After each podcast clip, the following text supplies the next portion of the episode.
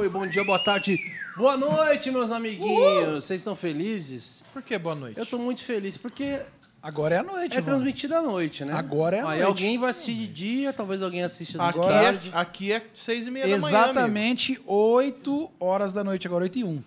Entendi, É, Agora. tá- exato. entendi. 8 e 1.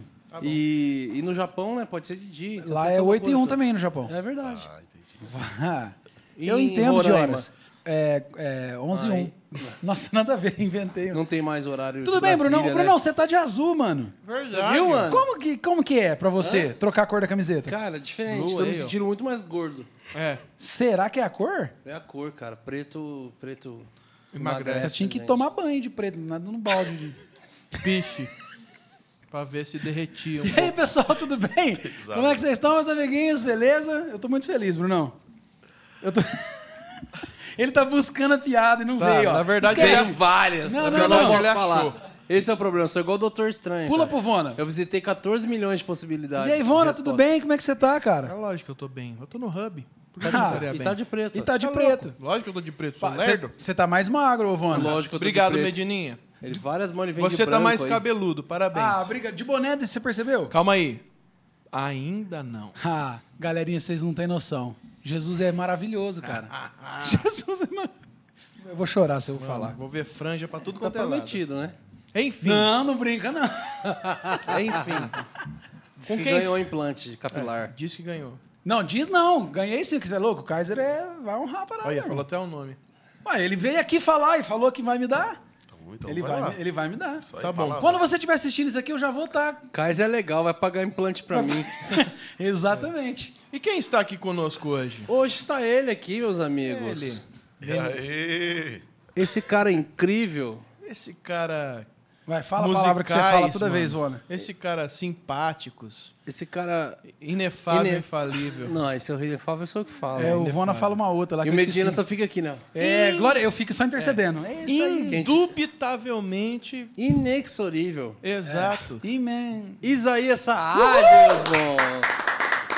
O grande. O grande. Como que é o. o- Grande che maravilhoso. E aí, rapaziada? E aí, mano? Cara, Muito finalmente a gente tá junto. Exato. Feliz de estar aqui com vocês, viu? Obrigado Também, pelo mano. convite. Nós também. Espero que o papo flua bem, que a gente converse bem aí. Eu, Feliz de estar aqui, eu mano. tenho fama de desmarcar compromisso que eu nem fiz e levei a fama. Foi um só que eu desmarquei, ok. Foi. Você esqueceu Só que eu que o Isaías, ele é, ele é o nosso. Ele é o que mais desmarcou o hub com a gente, gente. Fique aqui claro pra todo Registrado. mundo. O cara... Registrado. Não, eu vou te Cara, mas- defender. Você tava no soro. Tava no soro, eu mandei foto no soro. Eu tenho aqui foto então, assim, no tem soro. foto com o Vona ali, né? Tenho. Então vamos, vamos deixar claro aí, galera, que foi Ah, era. forças maiores aí, viu? Era NZT, mano. Droga da juventude. já assistiu esse filme? Já? NZT? O cara Que tomava um isso? comprimido, ele conseguia acessar tudo o cérebro. Ah, já. Que é Sem Limites. já Bradley, assistiu esse filme? Bradley Cooper. Ele mesmo. Muito bom É esse bom filme. pra caramba esse velho. filme. Nossa, dá vontade de ser Qual o verdade nome? que lá, sem limites. Sem limites. Você atinge O 100% cara- da Anota aí, Vi, capacidade anota do, aí, do cérebro. Vamos, vamos O cara toma o remédio, velho, e, e acessa tudo que desde a infância. Tá, mas no meu tudo. caso não foi não, foi doença mesmo. Foi doença. Não tomou.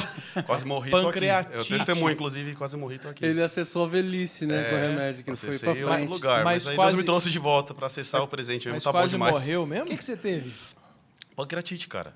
Foi pra grande. Olha, eu acertei, verdade. Eu tive uma, minha vesícula inflamou, fui pro hospital, cara, na hora de me operar, tava toda zoada e espalhou lama biliar, um- uma parada assim. Uh! E aí, cara, na hora de limpar, manuseou muito meu pâncreas e inflamou, velho. Caramba. E aí foi, foi rolê atrás de rolê, peguei bactéria hospitalar, quase morri.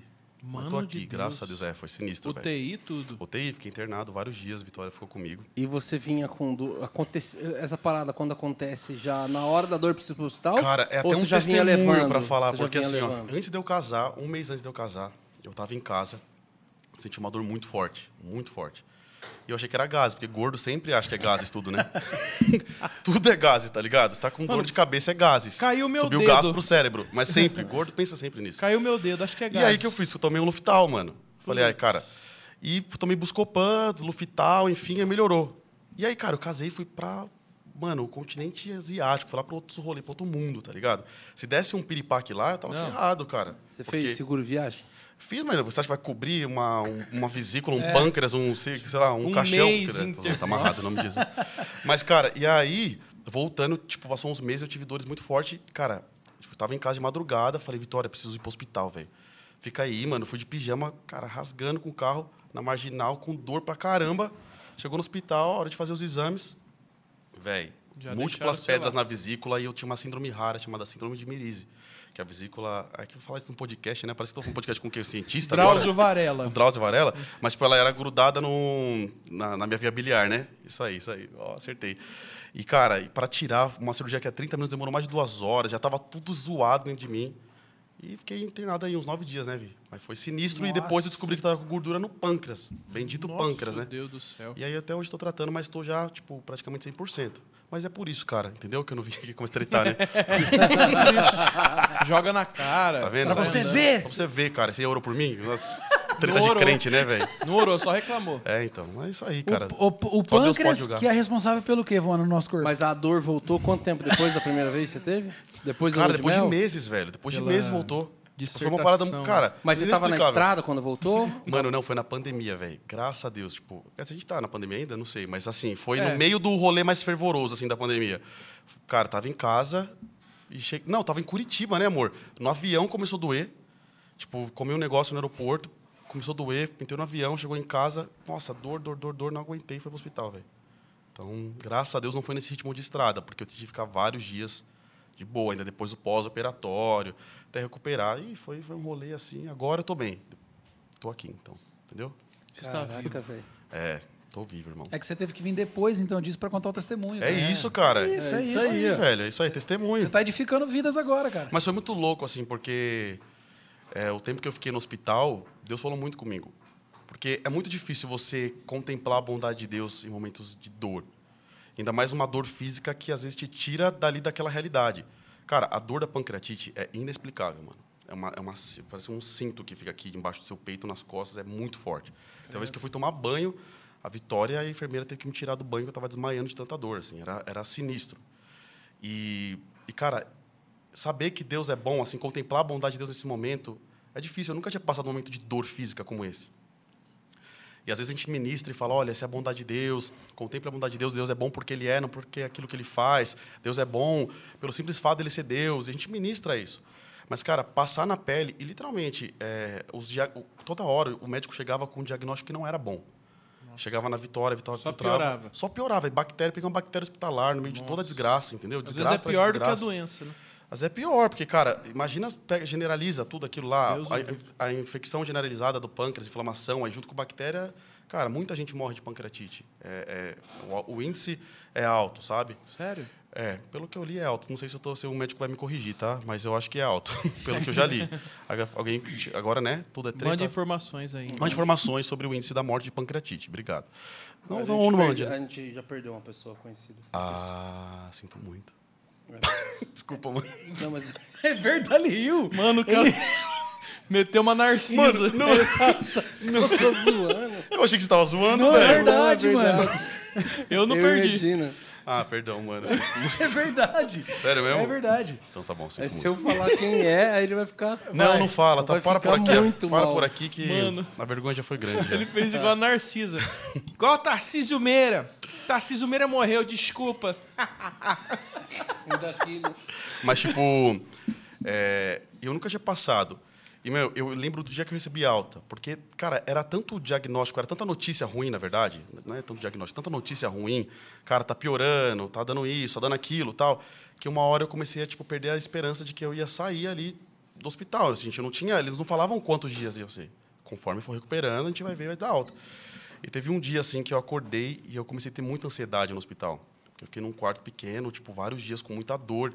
E a pancreatite, ela te força a ter um jejum, porque ela não, ela não tem remédio para pancreatite. O seu corpo tem que se curar. Então você toma um analgésico, né, remédio para dor, mas não existe um remédio para o pâncreas. E, cara, só o jejum. Aí eu fi- fiquei de jejum vários dias, tipo, era três dias, né, amor? Não conseguia, mesmo se eu não tiver jejum, era impossível comer alguma coisa, mas eu não podia. Então, cara, as minhas veias sumiam. Então eu tinha que ser muito furado. Para achar uma veia, era muito furo, muito furo, muito furo. Era, era todo dia. E às vezes o acesso saía. Então isso começou a me dar ansiedade. Muita ansiedade, assim. E eu falava, e a Vitória, coitada. Nossa, minha esposa é um Quanto tempo viu? de casado vocês estavam? Um ano e seis meses. É, Lá, acho que tava com quatro, cinco, seis meses, ainda tava no prazo de devolução já. Tava no prazo de devolução ainda. Prazo de devolução. É, tava. Aí eu falei, não, não, pelo amor de Deus. No caso, ela, ela quase devolveu pra Deus, né? É, e eu falei, Deus, fiquei tanto tempo esperando agora. Nem curti direito. Ela Recém-casado e recém-viúvo. Era só pra você saber, filho, como é. Como que é a terra prometida, né? Mas graças a Deus que Deus continuou, deixou eu em Canaã. Eu tô morando em Canaã, graças a Deus. E, nossa, que pesado. Exato. Perdão, gente, assim, não sei se foi legal isso, mas beleza. Pode deixar. Pode deixar que dá likes. Tô zoando. Esse é o espírito, esse é o espírito. Mas, mano, sério. E aí, cara, no último dia, é, eu fui, assim, andar no corredor, no corredorzinho que tava lá, e eu comecei a adorar Deus. E eu fiquei vários dias, assim, é, meio que brigando com Deus. O que está acontecendo? Porque eu tô com dor, e é, uma oração rápida, Deus, obrigado, cuida da minha saúde. Mas aquele dia eu comecei a adorar Deus. Falei, Deus, eu vou te adorar por tudo aquilo que o Senhor é. Se eu morrer, eu te adoro. Se eu ficar aqui nesse hospital, por tanto tempo que for, eu vou te adorar. Eu te amo, Jesus, por tudo que o Senhor é. E não é simples fazer isso, né? Não, não foi simples. E eu, tô falando uma coisa que não foi simples. É até uma vulnerabilidade falar isso, porque foi, foi difícil para eu chegar nisso assim. Eu te adoro por aquilo que você é. Porque, cara, sem perceber, a gente acaba sendo intoxicado por esse evangelho do triunfalismo, onde você só vence, você só vence, só vitória, vamos lá. E é, esse evangelho do triunfalismo, ele é muito enraizado hoje nas mensagens, em, em muitos lugares, enfim. E sem perceber, eu trouxe isso para minha vida. Por que eu tô aqui? E cara, Deus ele é bom se você tá no hospital, se você não tá no hospital, porque Deus é Deus, ele é bom. E eu comecei a adorar Jesus. E de maneira milagrosa assim, foram colher meu meu exame de sangue, saiu o resultado depois de horas e tudo tinha baixado. A bactéria tinha sumido. E tipo até um dia antes, tipo, cara, a gente não sabe quando vai sair, porque a sua amilase tá assim, a bactéria tá assado e tal. E, e foi uma experiência muito, muito forte para mim. É, de ter adorado a Jesus por aquilo que ele era. Tipo assim, olha, se eu ficar aqui, eu vou te amar, eu vou pregar o evangelho, eu vou te adorar, eu vou buscar a tua presença. E do outro dia eu saí do hospital. E eu saí de lá com uma lição. né? Esse processo me ajudou a amadurecer muito a minha fé e entender de uma vez por todas, que era uma coisa que eu já entendia, mas por um tempo talvez eu tive esse, esse, essa interrupção, né, do tipo, olha, eu preciso ver, é vitória, vitória, vitória, vitória. Tipo assim, cara, eu sou Deus, filho, eu sou Deus independente da circunstância. Tem que me amar por aquilo que você é, buscar minha face, não minhas mãos. Então saí de lá assim com uma, foi uma aula para mim, foi realmente Que louco, mano. animal. Você é, é cristão desde criança. Cara, é, meus pais são cristãos há muitos anos, então eu cresci num, num lar cristão. Cresci, cara, na Assembleia de Deus, inclusive.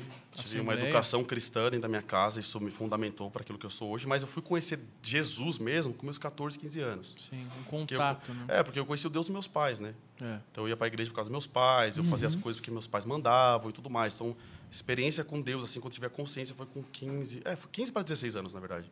Mas eu cresci num, num, num lar cristão, uma cultura cristã, assim. E- E já fazia parte de louvor? Não, cara, não fazia. É que assim, eu vim de uma igreja muito musical, Assembleia de Deus, cara. Para quem está assistindo Assembleiano, um beijo para vocês. Eu tenho um sangue assembleiano também. Minha família, meu pai, minha mãe é assembleiano Belém, que pode nem usar brinco, sabe? Assembleiano roxo mesmo.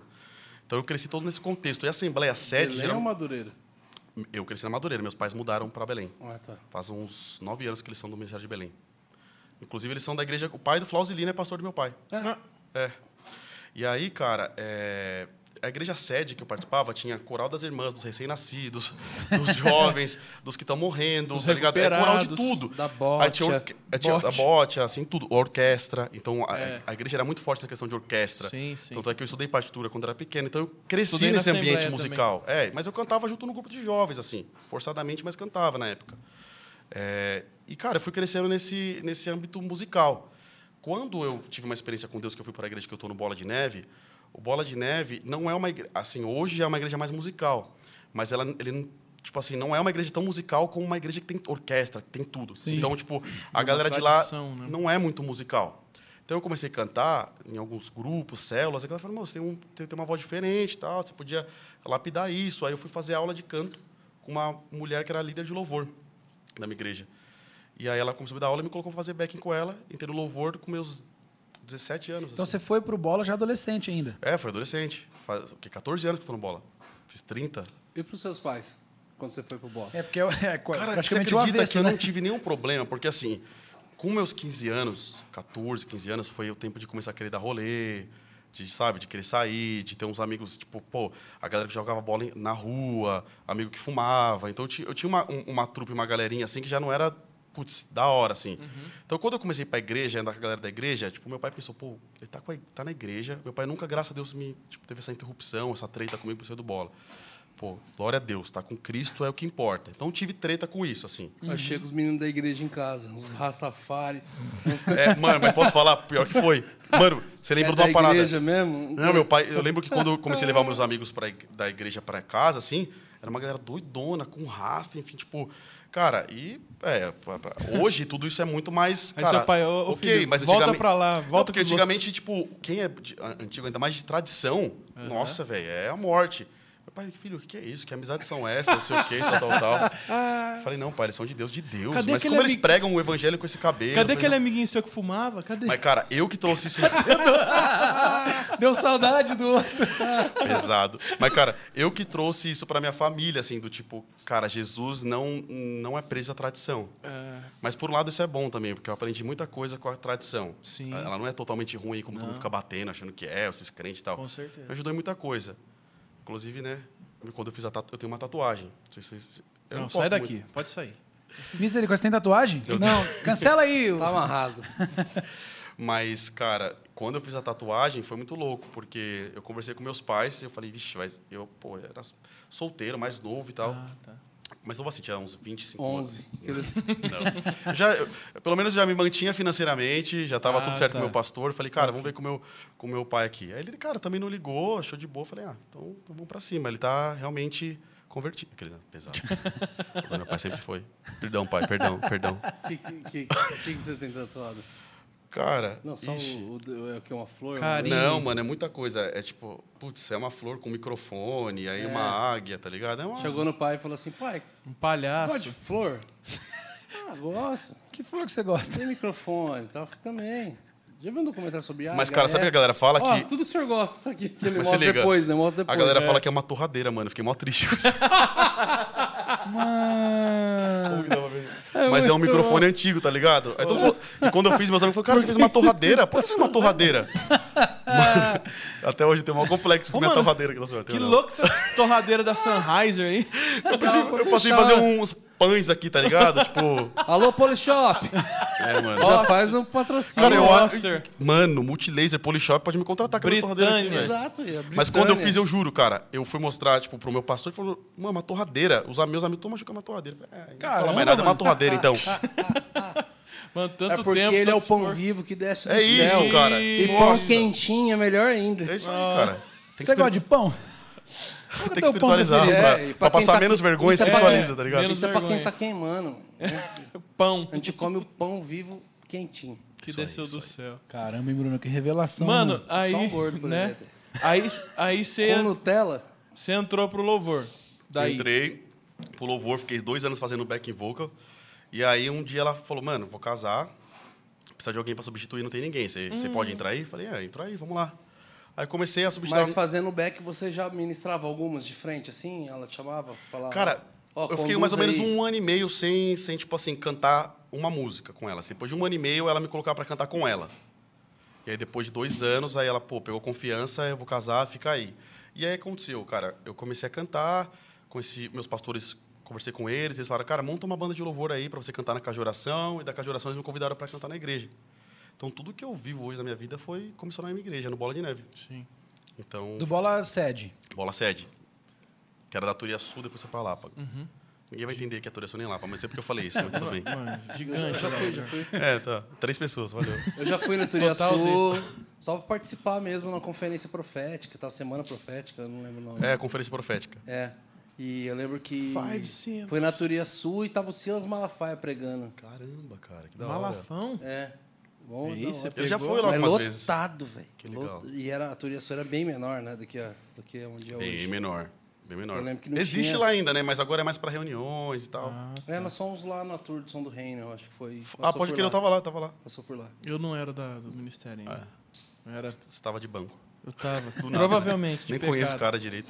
Não, mas é muito Tá provável. pior que tá mesmo. Ah, ok, ok, ok. provável, mas. Perdão, perdão pela Eu e- exposição aí. eu e Pior- o foi pior do que a mulher, já- o cara que morreu de- do, do pâncreas. Foi isso daí. Perdão, perdão. Só Eu, eu e o. Marcelo já estamos de boa. Pode cortar a corrar. Ah, agora você quer cortar. Uai, você quer deixar, eu não ligo. Ele faz a piada pra cortar. Vai. Mas, mas, mano, mas aí, quando que isso aí falou assim, cara, eu acho que eu vou ser cantor? Tipo assim, você falou, eu acho que eu tenho futuro nessa investida. parada aí, é. Cara, é muito doido, porque eu acho que eu não tive um momento do start assim, eu acho que eu vou ser cantor.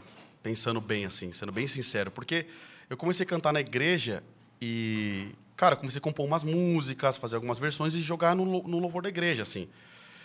E eu lembro, cara, uma vez que a gente estava na casa de oração, assim, eu acho que o start, o start para gravar um projeto, acho melhor falar. Porque eu nunca imaginei que eu ia viver o que eu vivo hoje, de fato, nunca imaginei. E eu falei, cara, chamei a Priscila na época, a Priscila Alcântara, o André Aquino, a gente compôs uma música juntos. Eu falei, mano, eu não tinha um real assim no bolso. Falei, cara, é, Deus tá falando comigo para eu gravar essas músicas aqui, velho. Que Você entra comigo, você me ajuda tal. E o Aquino foi ba- baita parceiro assim no início meu. Porque ele tinha um estúdio Dove, que era ali na Granja Viana. Então ele falou, cara, eu só vou cobrar então a diária do estúdio, que era bem barato na época. Eu não vou cobrar mix, não vou cobrar nada. Assim. Coisa de 8, 9 mil reais. Caramba, mano, eu acho que eu fui enganado.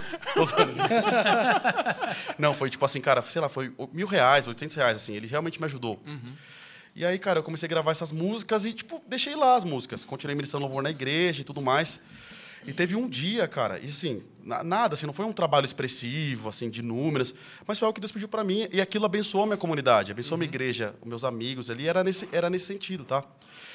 Quando eu comecei a, a cantar ativamente nos cultos da igreja, de domingo à noite, que são os cultos de, assim, é, os cultos principais, né? Vamos dizer assim, quinta e domingo, é, eu comecei a, cara, servir muito na igreja. O Rina me chamou para trabalhar na igreja. Eu fui assalariado no Bola por seis anos. de uma- Caramba, sério? cuidei de uma casa de oração. Cara, trabalhava muito.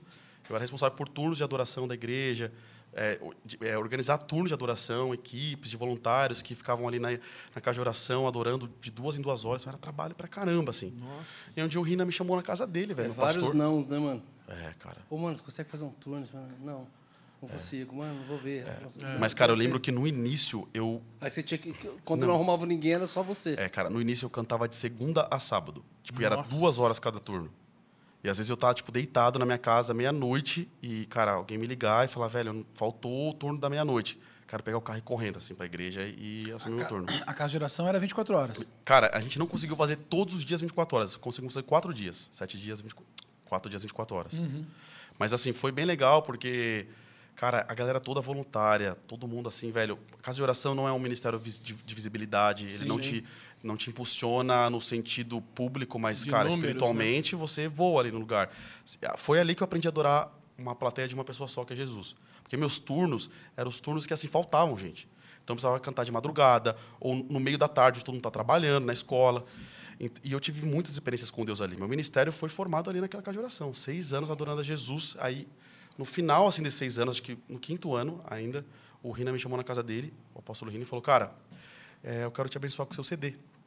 Olha que louco. E, tipo, e, e Deus já estava movimentando isso no meu coração. Eu gravar algumas canções e tudo mais. Foi aí que surgiu Ousado Amor, que foi a música que eu lancei que, tipo, puxa, mudou a minha vida, essa música. Foi... Nesse, nesse me...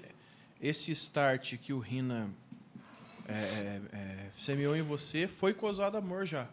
Foi com CD, e o Ousado Com Amor CD. estava entre essas dez faixas, né? Ah, e aí ele falou, cara, é, você está anos aqui servindo, é, eu, eu, eu vejo Deus na sua vida e eu quero abençoar você com algo que Deus tem me falado.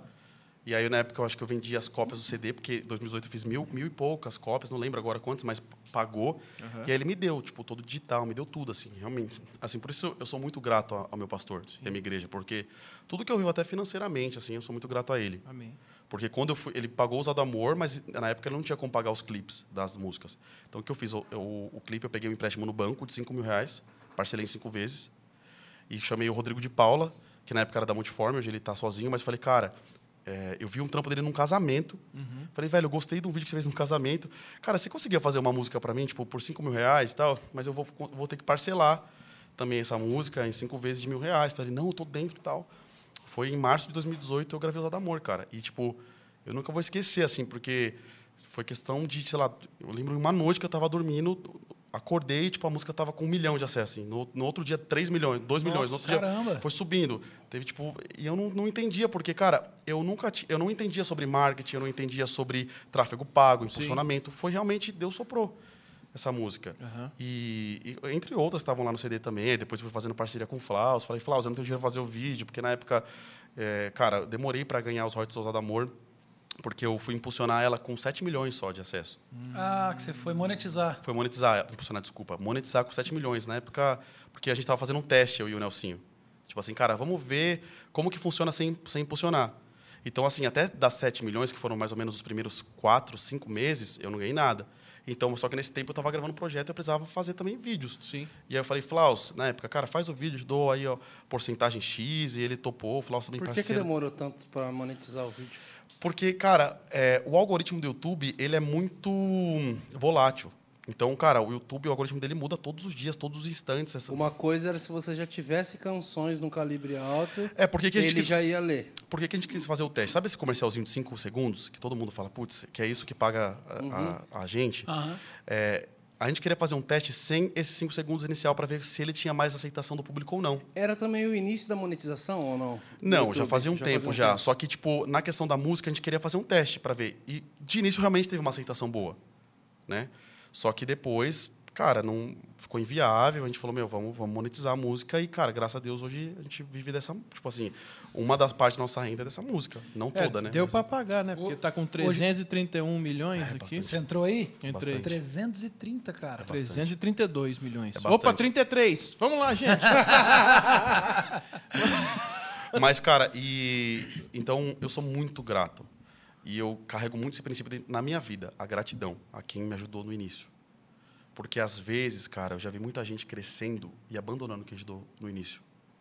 É. Porque, ah, ganhou muito dinheiro ou ficou conhecido e esquece de quem estava com você lá no início. Então, o meu pastor, cara, ele foi o cara que acreditou em mim. E então, cara, eu sempre estou junto com ele, gosto muito de estar na minha igreja, honrando ele, assim, sabe? Honrando minha casa, porque foi lá que eu fui gerado. Foi lá, cara, eu era um menino do Peri. Cara, tipo, não tenho uma formação acadêmica, eh, não sou de uma família rica, eu não tenho, eh, não tinha amigos influentes. Então, não teve um interesse dele em mim. Tanto é que ele não ganha nada do meu digital. Ele me abençoou. Então, é, foi realmente Deus usando a vida dele para ver algo em mim que eu nem eu via. Sim. E Deus coloca pessoas assim na nossa vida para ver em nós aquilo que nem a gente consegue ver. Então, cara, e eu carrego muito esse princípio comigo. Quando eu vejo alguém de Deus que, cara, tem dado frutos e passa por um período assim de perseverança, que você vê a pessoa, pô, ela dá frutos, ela é esforçada, eu, eu gosto de chamar para perto e falar, cara, hoje eu tenho uma possibilidade de poder te ajudar, de poder ofertar na sua vida. E eu quero te ajudar. Hoje a gente está fazendo, inclusive, isso com uma, com uma irmã da nossa igreja, que é a Débora. Não sei se vocês viram os vídeos que eu estou postando no Reels. A gente vai gravar o projeto dela. que legal. E é isso, tipo, a gente, eu vejo Deus assim na sua vida e vamos lá, porque cara, se não fosse a vida de uma pessoa fazendo isso comigo, talvez eu não viveria o que eu vivo hoje. Eu sei que Deus tem seus caminhos, mas ele usou uma pessoa. Hoje é muito fácil alguém chegar em mim e falar eu quero te dar algo, porque talvez eu tenha uns seguidores para postar. né? Ah, eu vou postar você, uma moeda de pessoa já troca. espera algo Mas o que, troca. que eu tinha para dar pro meu pastor na época? É verdade. Tá ligado? A não ser tipo assim, velho, eu tô aqui com você. E outra, tem um monte de gente que canta na igreja, não precisava da minha voz. Tem gente que canta até melhor do que eu. Então, você se mover por uma visão é isso, é você olhar pelas pessoas, para as pessoas como Deus olha, não como o sistema olha. Porque hoje nessa era de network, onde é uma moeda de troca, é, os relacionamentos são muito fundamentados em interesses egoístas, egocêntricos. Só que Deus não chamou a gente para ver um evangelho egocêntrico, mas cristocêntrico, onde Ele é o centro. E onde Jesus é o centro, cara, pessoas são beneficiadas, independente da sua classe, da sua cor, é, do seu dinheiro, de quem ela é. Então, hoje, eu até me preocupo bastante com isso. Estava conversando com a minha esposa um tempo atrás sobre isso. Que, cara, às vezes pessoas perdem oportunidades porque as, pessoas, as outras gostam de dar oportunidades para quem tem mais dinheiro, para quem vai te dar um troco, vai te, vai te dar um troco de alguma forma, vai trocar com você isso. Mas Deus nos chamou para olhar as pessoas como Ele olha, não como a gente olha. E aí Então- você tá, você tá tipo, financiando esse projeto dessa, dessa É. menina. Que legal, Vou entrar cara. com alguns amigos, a gente vai fazer. e Brunão tá tal. fazendo isso comigo também, que tô começando no sertanejo. Eu acho que você tem que cortar a verba, inclusive. É. Não pelo sertanejo, Não, mas porque ele o já sertanejo. fez Não, é por, por ele mesmo. Tô Ah. Obrigado, Isaías. Deus te abençoe. Mas é legal porque isso parte. Cara, é verdade, não tem um projeto isso. gospel sertanejo legal assim, né, cara? Eu, eu, eu Tem, te apoio, cara. Não, Você acho me que apoia? tem. E é gostoso, né? O som do sertanejo, velho. Não, mano, tem, legal. Tem? Tem. Ai, pidão, cara. Tem o André Felipe. Tem, é o André Felipe. Pô, é demais. Acelere É, e pisa. isso. Não precisa não, Rona. Acelere e pisa. Acelere e pisa. Já tem, Rona, não precisa. É, mas deixa eu meter um milionário Zé Rico versão gospel pra você ver o que, que vai virar isso Não precisa, mano. Hum. A treta, meu pai. Fala aí. Decida. Não sabe se gosta de black, não sabe se gosta de sertanejo. É, então, o decida. CD chama identidade. Ele, ele, o- ele Você deixa uma odeia identidade. a gente gostar. Eu e o Moisés gostamos de sertanejo. Ele fica louco. É, é, essa música que você cantou, Rona, é exatamente isso. Decida! Ah, não pode gostar de sertanejo e black. Olha lá. Vai ver os É músicos. é, é, tá distante, né? Não, É, vai é. ver os músicos do sertanejo. O que que toca? Hum, Pensa aí. Tá bom, a treta, a treta ficou no ar aí, galera. Voltem Pensa lá no aí. meu Instagram, aqueles, né? Biscoiteiro, tá ligado? Arroba Isaías. Biscoiteiro, quem, quem é sertanejo e quem não é? Tô zoando. Vamos lá. Mano, dá uma raiva essa galera biscoiteira, né? Cara, qualquer coisa, esse é meu Instagram, tal, tal, tal, tal. Não, raiva não, que sou crente, não posso. Mas tenho dificuldade. Cara, mas a gente já abençoou alguns amigos aí, já fez algumas coisas. Mas é legal porque você parte de fazer isso porque fizeram isso com você no início. Sim. E a gente parte de fazer isso porque não fizeram. É, tem isso Eu vou também. ajudar porque eu sei como é que é difícil, né? É, e eu falei, é, Como é exato. que falei, é? putz, grilo, cara, nunca ninguém. Mas você nunca teve alguém na vida que te ajudou de alguma forma pra estar onde você tá? Por exemplo, seu pastor se deu pra você cantar, Não, alguém se cara, deu alguma sempre coisa. Tem, mas eu tô falando assim, mas o. o Diretamente, O você fala. partir do, do, do- Você teve alguém que chegou e falou, cara, vou pagar teu projeto, tá ligado? Vou, Uhum. Sim. Uhum. Pelo menos teu coisa. Então isso foi muito da hora. Eu tive pessoas que deram desconto, que. Cara, um negócio custa tanto. Uhum. Então você tem que vou- dar desconto você gravar, vou fazer. Inclusive, galera aqui, Alô, aqui, o ó. Tá na promoção. Tá na promoção da loja Morada, desconto. Agenda. A agenda Metade tá do preço. 50%, pode Agenda, fechar. Inclusive, fecha comigo. Agenda. Arroba de, tá de aquele- coração. Alô, Titi. Perdão, mano, fala aí, desculpa aí. Cara, mas é isso. E é, é muito louco, cara. Questão de ministério, a gente já investiu em alguns amigos, já é muito prazeroso, velho, poder fazer por quem não espera, por quem não vai poder te recompensar. E teve uma época na minha vida até, uma das. É, que, cara, já foi, foi uma galera. E até numa época que a gente nem era quem a gente é hoje, assim, a nível de das pessoas conhecerem as nossas músicas, nada. E de ter é, mais condição de ajudar. E, cara, mesmo assim, a gente ajudava com o que podia, tirando o nosso para ajudar. E teve uma, da, uma galera que a gente ajudou. E aí ficou. Logo que saiu, assim, que a gente ajudou eles a fazer, bancamos, produzimos, fizemos. E aí, tipo, mais assim na sequência. Saiu na semana, a gente já viu uma coisa sobre ingratidão muito. Ai, cara. Muito, mu- que machucou muito, cara. Sei, sei. Tipo assim, a gente produziu, fez tudo lá, daqui a pouco os caras colocaram em coprodução, não sei quem, e fizeram, jogaram tudo assim, não foram gratos em nada, em nada assim. Eu falei, cara, me machucou muito. Eu lembro que eu, eu numa conversa com meu pai, numa semana seguinte, assim, falei, pô, pai, pô, aconteceu um negócio chato e tal. Aí eu compartilhei com ele, pô, uma galera aqui, tirei do meu, tirei de casa, fiz pelos caras, né? Eh, ajudei esse pessoal, blá, blá, blá. Aí ele virou e falou assim, ah, filho, você tá triste porque você esperava algo em troco, né? Toma. Algo em troca. Eu, ô louco, pai, jamais. Ele falou assim: então, se você não esperasse nada em troca, qualquer bala que você recebesse, você ia ficar feliz. Toda a sabedoria do Bispo Paulo. E você Bispo só tá Paulo triste com- porque no fim você esperava alguma coisa em troca. Pode crer. É Então verdade. a gente fazer sem esperar em troca, você não espera nem obrigado, cara. É verdade. Então, isso faz com que você age com a sua natureza e eles ajam com a deles. E a verdade é que eles estão errados de fazer isso, e você está errado também de querer Pode ser. crer. Cara, e foi assim, ó. Falei, fela da mãe. Mas é frustrante, é, é assim, é triste mesmo, né? É triste, é frustrante, mas é o que você falou. É, é essa linha fina de entender o porquê a gente faz o que a gente faz, mas é difícil. Não, é, não tem o, o, o, o ser humano que passa pela ingratidão e fala, ah, tamo bem aí, tá ligado? É triste. Sim, sim. Dói, Legal, até porque, né? é, por mais que você não faça esperando nada em troca, mas aquela, O mínimo. O mínimo, tipo assim, cara, obrigado. O- É educação, né, cara? É, na, na é parte educação, da né? educação. Mas, pô, enfim, cada um com seus problemas. tá? Acho que- que, um é que- coração grato te leva a, a ter mais, Que sabe? no caso do Brunão, na verdade, penso, não foi É. nem só uma ingratidão de não agradecer, foi de dar crédito para outra pessoa. Falou, tipo, tipo assim. Ixi. É verdade, você sabe quem foi. Olha lá, ó. O pior que Ele eu não deu sei. crédito pro Medina. que assim, né, cara? Cretino. Muito bom. Mano, e você foi um cara que. Cara, levantei no outro dia, tinha um milhão e depois tinha três. Como foi a transição do cara que não entendia nada da área é, e de repente Eu tenho uma começou a pergunta que é antes dessa. É o quê? Uma Faz essa, então depois ele dessa, vai pra essa. Que é, é a transição, desse transição. lugar.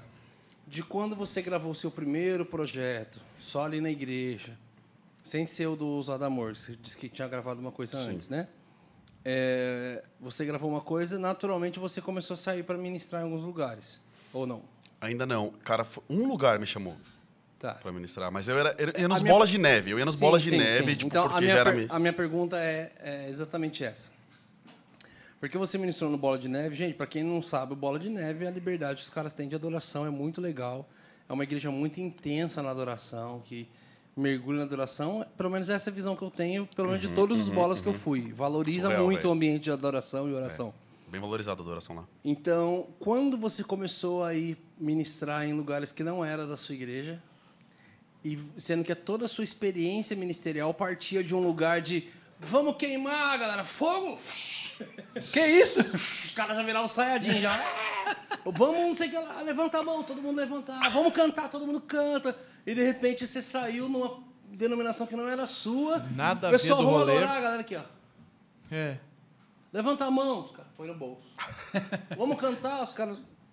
Tipo, como é que foi esse choque de começar a ministrar fora do seu ambiente de, de- que você já estava acostumado? Eu sei que nunca te fizeram essa pergunta, né? Foi complicado, cara. É complicado. Não tem como, assim. É a mesma Porque, coisa. na verdade, é uma, é uma, é uma baita escola, Uma né? baita mano? escola, porque você é acostumado a servir a sua igreja local. A sua igreja local tem, local tem suas doutrinas, suas regras, a Sua sua, liturgia. liturgia, a sua forma né, de cultuar a Deus. E cada igreja, cada denominação tem a sua visão teológica, a sua liturgia. Você lembra de algum choque, de alguma frustração? Quando foi que você começou a, a criar a sua identidade e também conseguir conduzir as pessoas nesse... Cara, eu acho que eu tô na descoberta até hoje. É. É, porque, cara, eu tenho. Eu lancei meu CD em 2018. 2018 e 2019 eu, eu ministrei fora, que foi quando eu comecei a ser convidado mesmo. 2020 da pandemia. É verdade. Então, assim, eu tive muito pouco tempo de estrada, se você for pensar. É, mas é, viajei nesse tempo bastante, 2018, 2019. E, cara, eu tive que aprender que eu tô ali para servir as pessoas. Então, não existe um- uma visão, uma doutrina, uma liturgia melhor. Não existe alguém que faz que é mais especial que o outro. Existem pessoas. E eu tenho que me adaptar àquilo para servir aquelas pessoas. Então, é, cara, é coisa mínima. Mas, por exemplo, eu tenho tatuagem. Se eu sou convidado para uma Assembleia de Deus, cara, isso pode dividir opiniões, tá? Mas eu não vou com uma camisa curta. Eu, cara, por respeito àquela visão, àquela doutrina de um pastor que não concorda. E você acha que eu vou deixar uma tatuagem impedir de eu me relacionar com aquele pastor? Com aquela igreja? Não, cara, isso é uma coisa muito egoísta. Então, ok, quem acha que isso é errado, tudo bem, faz, o- faz o que você acha. Mas eu sigo assim, músicas, por exemplo. Eu sei que tem músicas que se eu for numa batista tradicional é, cantar, acho que mais que uma batista tradicional, assim. É uma igreja tradicional, porque a batista tradicional hoje, tipo, já toca, enfim, algumas músicas. Mas eu já fui igrejas que eu via o ambiente, chegava, via o ambiente e falava, cara, se eu tocar essa música X, é, eu não vou estar cooperando para aquilo que o pastor e o Ministério de Louvor já está fazendo aqui. Então, eu vou escolher esse repertório aqui, vou fazer isso aqui. Mas até chegar nesse ponto de eu entender isso, foi quebrando a cabeça. Foi chegando numa igreja tradicional e cantando um, um do nada. blá, todo mundo assim, "Putz, meu, que, que, que esse moleque tá, que esse moleque tá falando, tá ligado? Eu lembro Tipo- que minha primeira, minhas primeiras vezes que eu fui ministrar fora da minha, da minha igreja local eh, e da minha denominação na época também, eu lembro que eu fui para uma, pra uma igreja. É, era tradicional em certa parte, sim. E, cara, pô, domingão, e eu nem tinha um, velho. Eu já, cara, querendo fazer um ato profético aqui. Eu falei. E não sei o que lá, e pai, vamos gritar. Daqui a pouco, mano, eu já tô. E a galera olhando assim, ó. E tipo, velho, e e era uma PIB, tá ligado? Ah, mas aí tem então é o mover do espírito, não tem o que fazer. Cara, não, mas era um. Você acha que dá pra controlar o mover do espírito? Ixi. Não, Aí, mas aqui não. Tô zoando. é, não, mas, mas não era um. um- um- mas assim. eu Foi na falo assim, carne, né? Hoje. Se você cogitou é porque não foi tão Foi na espírito carne, assim. né? Cara, realmente, fazer aquele, aquilo que eu estava impelido a fazer foi algo do Espírito Santo. Mas o lance de, tipo assim, de orar em línguas não foi uma coisa que a- o senhor dirigiu, eu vou orar em Ah, tô ligado. E eu não acredito que orar Sim, em sim, espírito sim. eu tenho que estar carregado para fazer isso. tô Isso ligado. É um dom, né? É um dom. Então, cara, eu lembro que foi muito louco, porque eu ficava assim, mas por que que a galera tá me olhando com essa cara de choque, assim? E eu lembro de eu chegar em casa e falei, pô, pai, a gente fez tal coisa. Mas Pô, você não filho, sabia da. da- Não sabia, mano. Da Eu achava que toda diferença? igreja. Hum, Eu tava, achava que tem um menino que era. assim. Muito, mano, muito. Então eu achava que todo mundo era do rolê. Cara, daqui a pouco que eu fui nos caras, não, mano, eles defendem isso aqui, ó, que isso aqui. Se não orar em língua e não tiver tradução, não, não, não, não, Não fez. faz sentido nenhum. Se fizer tal coisa, os caras não- abominam essa questão, não sei o que lá. Os caras, eu falei, eita fé. Tô lembrando uma parada aqui, Aí. cara.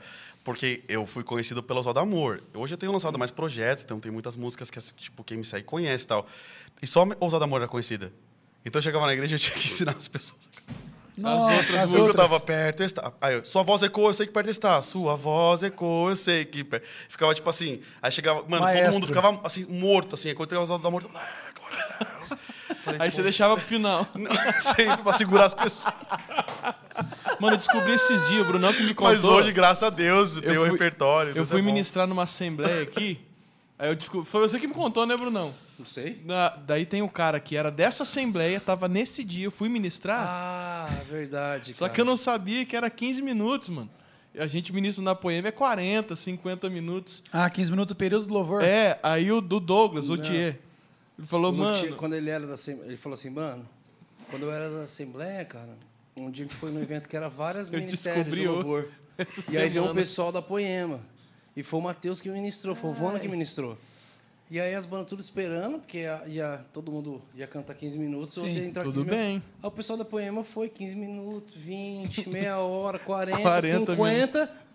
E cara, nenhuma outra banda tocou e cantou. O legal é que o Vona só foi descobrir agora. Eu n- nunca Eu falei, mano, soube. você sabia que um dia você foi tocar na Assembleia e Tirei a tinha várias outras bandas? Seis bandas. Dele, mano, não. Falei, me falaram esses dias atrás. E aí. as outras igrejas tudo xingando a poema. É, o pessoal falou, Por ah, eles minha falaram pra culpa. gente ministrar, a gente foi lá e ministrou. Xingando a poema por minha culpa. Não mudou muito de hoje, né? Mano, pesado. Ah, mas é cultural, né, gente? Mas é legal, cara, porque assim, eu eu Desculpa, rodar irmãos, ro- perdão. Rodar as denominações, cara, pra mim é muito especial. Porque você, cara, lida com todo tipo de pessoas, de doutrina, de visão, você, você aprende muito, É cara. outro mundo, né? Nossa, é muito legal, cara, muito legal. Esses dias a gente foi, a Vi foi comigo numa Assembleia de Deus no interior de Goiânia, né, amor? Goiás? Goiás ou Goiânia? Goiânia, enfim. E- Goiânia é a cidade, Goiás é o estado. Então, interior é do Goiás. É, vamos lá. Geografia. Goiânia, galera. Foi mal aí. interior de Goiás. Interior de Entendi. Goiás. É. E aí, cara, e era uma Assembleia de Deus, Assembleia de Deus, assim, cara, Assembleia de Deus roxa. Mas, cara, no final a gente teve um tempo de mesa com os pastores, os senhores, Isso é legal, cara. Meu muito Deus legal. do céu. Cara, eu chorei, velho. Eles contando as histórias de como foi fundar a igreja, assim, o amor deles pela obra. Às vezes, cara, é, as pessoas olham essas pessoas, tipo, os pastores são mais velhos, assembleianos, do terno, da saia, cara, e, e, e julga pela aparência, né? Ah, é religioso. Cara, esses caras são mil vezes mais crentes do que a gente, posso garantir. É, fundamentou a parada. Fundamentou a parada. E, cara, eles. Quer dizer, assim, né? Tô falando mil vezes mais crente, assim. Não. é, pode ser que não também. Mas eu tô dizendo nesse caso. Nossa, tá muito relativo. Eu tô com medo. Mas você, você viu o vídeo do Nicolas falando? Não pode estar aparecendo isso? Aí você tá Eu tentando, tenho que falar do teatro, mas tenho que falar do cinema, tenho que falar do ator. Não, mas. tá tentando no, no, no é, criticar cara, os novos, querendo não mas ser não cancelado. velhos, que né? bagulho é esse? Eu nunca fiz isso, cara. O que tá acontecendo comigo, velho? O Dark, mano. É, cara. Dark. Resumindo, são mais crentes que a gente mesmo. Isso aí, galera do, É, da tatuagem do pronto, Vans, aí, calça ó. apertada. Fica o recado aí pra vocês. chapéu. Você Cara, tem que mas foi pôr muito muito joelho no chão pra ficar igual a eles, cara. Mas foi muito legal a postura do Alessandro quando aconteceu aquela situação com ele. Alessandro Vilas Boas. É, que homem o de pastor Deus. veio, tava bem tradicional e, e falou das tatuagens dele na frente do, do Congresso de Jovens todo, da mocidade. E aí foi legal a postura do Ale depois, né? Todo mundo, tipo assim, vindo, apoiando ele. E ele falou, não, gente, a gente não pode É. é, condenar 30 anos de ministério por causa de uma situação que, para essa pessoa, é, ele é rígido O nessa cara situação. tinha uns 60, 70 anos de ministério, o senhor lá. É, e cara, tipo, essa galera construiu história. A gente, eles abriram um caminho pra gente vir. Sim. Então, cara, eles contando história de como foi fundar a igreja. E eles lidaram, assim, cara, eu lembro que na época, eu tenho 30 anos, sou novo, mas eu lembro que se na minha época de escola as meninas que iam de saia por causa de doutrina eram zoadas. Nossa. Imagina antigamente o que esses pastores, essas pastoras, esses missionários passaram. O escárnio que eles passaram. Então, assim, hoje a gente vive muito bem. Tem, claro, tem, esse precon- tem um preconceito, tem, tem toda essa questão ideológica, essa guerra ideológica de hoje. Mas esses caras sofriam. Tinha gente que não queria fazer negócio com eles para eles irem ser crente. A gente não vendia. Não vendia. Então, assim, essa galera veio de um contexto diferente, mais robusto. A nossa geração é mais mimizenta, entendeu? Exato. Ah, eu vou sair da igreja porque o pastor não me deu oi. Ah, toma vergonha na sua cara, velho. essa galera, os pastores chegavam a dar tapa na cara. Aqueles atores, tipo, não, essa galera, tipo assim, não tinha essa. Às vezes, às vezes eles tinham um cara que tá- trabalhar junto ali para ajudar o pastor comer, tá ligado? Sustentar o ministério do pastor. Porque ia com a família sem dinheiro nenhum abrir uma igreja numa cidade. Cara, tava ali passando luta junto. Hoje a galera, ô, você não me deu oportunidade para cantar no louvor, vou sair fora. Ah, pelo amor de Deus, entendeu? Cara, Então, é tipo, da época da obra de Deus, cara. Da obra de Deus, Hoje cara. não faz church. Nossa. Cara, Olha a crítica. muita polêmica. Né? né? Olha Não, mas tipo assim, cara, Vou eu acho que. Mas, mas sem, sem, sem zoar e sem polemizar. é, Cara, eu acho que. O Isaías não polemizando. Não, Uma não, nova não, é isso, cara. Não, graças a Deus, assim. Tô brincando, cara. Mas, tô tipo assim. a língua. Mas é, cara. Pesado, Amigo mano? é coisa. Eu casei, cara. Eu casei, minha esposa É mudou minha verdade, vida. cara. É. Você casou. Mas é que. Ela é coach, inclusive, pra conseguir fazer essa transformação nesse rapaz. É mesmo? Não, eu não sou polêmico, Ah, tá. galera. É zoeira interna aqui. Deixa eu te falar uma interna. parada. Enfim, externa também. Mas, cara, é... você fez eu perder minha linha de raciocínio, seu gordo. Peraí. Amizade é uma maravilha. Calma, deixa eu pensar que eu tava Eu falando. gostei, velho. você é o primeiro convidado que chama o Brunão de gordo. Eu gostei. Ah, mas eu não precisa chamar, é só olhar pra ele. ok.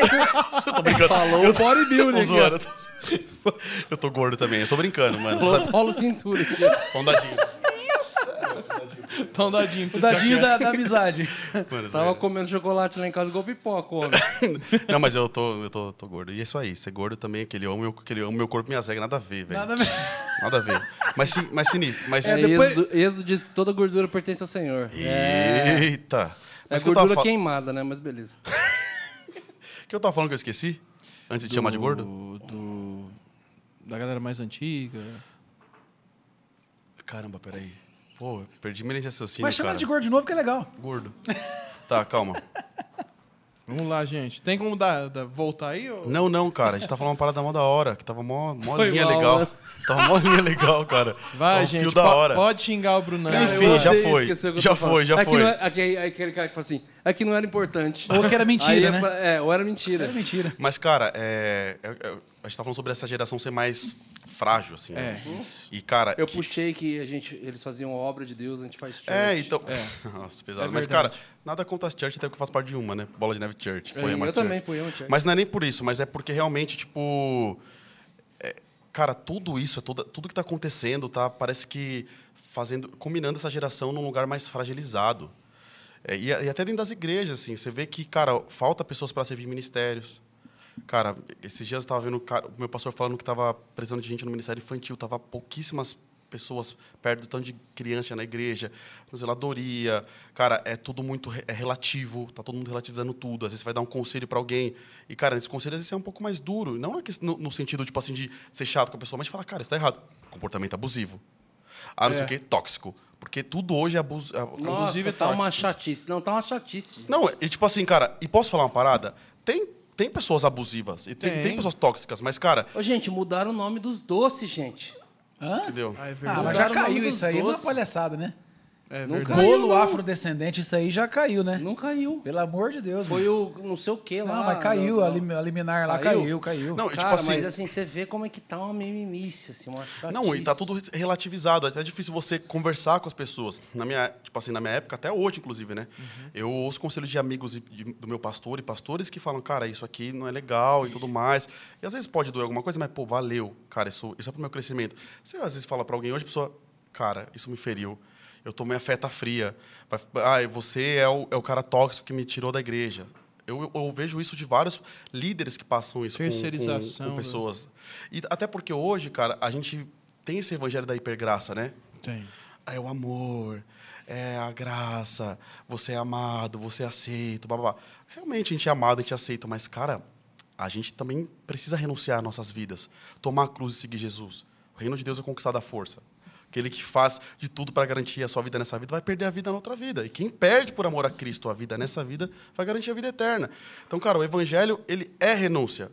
Não é fácil.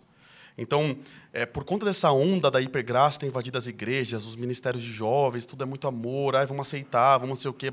Cara, eu, eu tô vendo cada vez mais uma geração com muitas, com muitas deficiências, cara. Então, se você vai falar uma coisa, tipo, séria, cara, isso aqui não, isso não tem amor. E, mano, quem disse que o amor é só o romantismo? Exato. E a gente vive numa geração romântica. Hollywood trouxe isso, né? O romantismo, ser romântico. Mas, cara, o amor também é exortação. O amor é a verdade. O amor é, é você ser justo com a o pessoa. O não também é amor, né? Uma coisa que eu aprendi com o pastor do Bola, que é o Bigard, uhum. o Biga, um dia ele estava falando com a gente sobre a questão de a, a, como na cultura brasileira, né, nós temos a mania de de não separar o funcional do pessoal. Então, se tratando de ministérios, por exemplo, ministérios de trabalho mesmo secular ou na igreja, tudo mais. Aí você não cumpre uma coisa direito, horário, seja lá o que for, e de repente alguém chega e te exorta naquilo que você fez. Olha, isso aqui não foi legal. O, o louvor de hoje, gente, não foi bacana. Vocês não sei o que lá, tal, tal, tal. Olha, a bateria tocou muito alto. Olha, tá, cara, N funções no seu trabalho. Aí o brasileiro tem a mania de levar isso para o lado pessoal. O cara te fez uma crítica funcional de algo do seu funcionamento que não funcionou direito e ele leva para o lado pessoal. Fala assim, cara, não, ele não gosta de mim, falou mal de mim, falou é, tá falando para você, não tá falando para os outros, falou é. para você. Falou assim, cara, o americano tem muito mais facilidade no sentido corporativo da coisa, dos caras quebrarem o pau por causa de funcionalidades e terminar tudo aquilo comendo uma pizza junto uhum. e tudo de boa, porque, cara, tô falando sobre algo que você funcionou e não foi algo pessoal.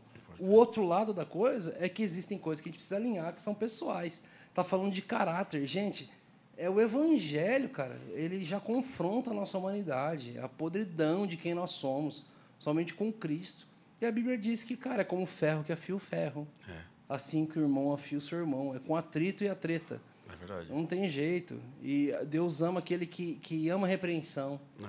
Fala pra gente amar a repreensão. Então, é, é, é, E a gente não sabe separar.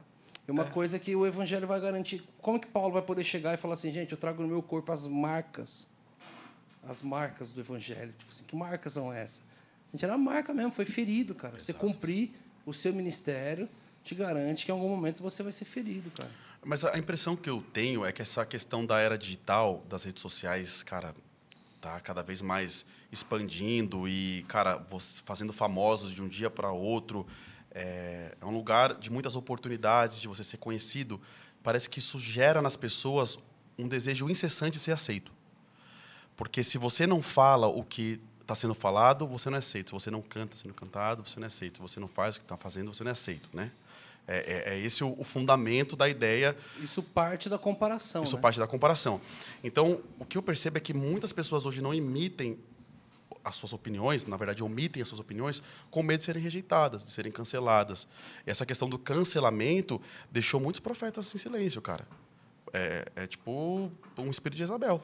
Ah, eu tenho medo de ser cancelado, vou ficar quieto. Uhum. Eu, eu acho que, assim, é, também a, essa questão do cancelamento fez com que muita gente fosse omissa a coisas que não tem que ser omissa. Tipo, a gente não tem que ser omisso a muitas pautas e, e, coisas assim a ser faladas. Porque, cara, se a gente não fala, o outro vai falar, cara. A gente vai, vai dar voz pro o outro, outro entendeu?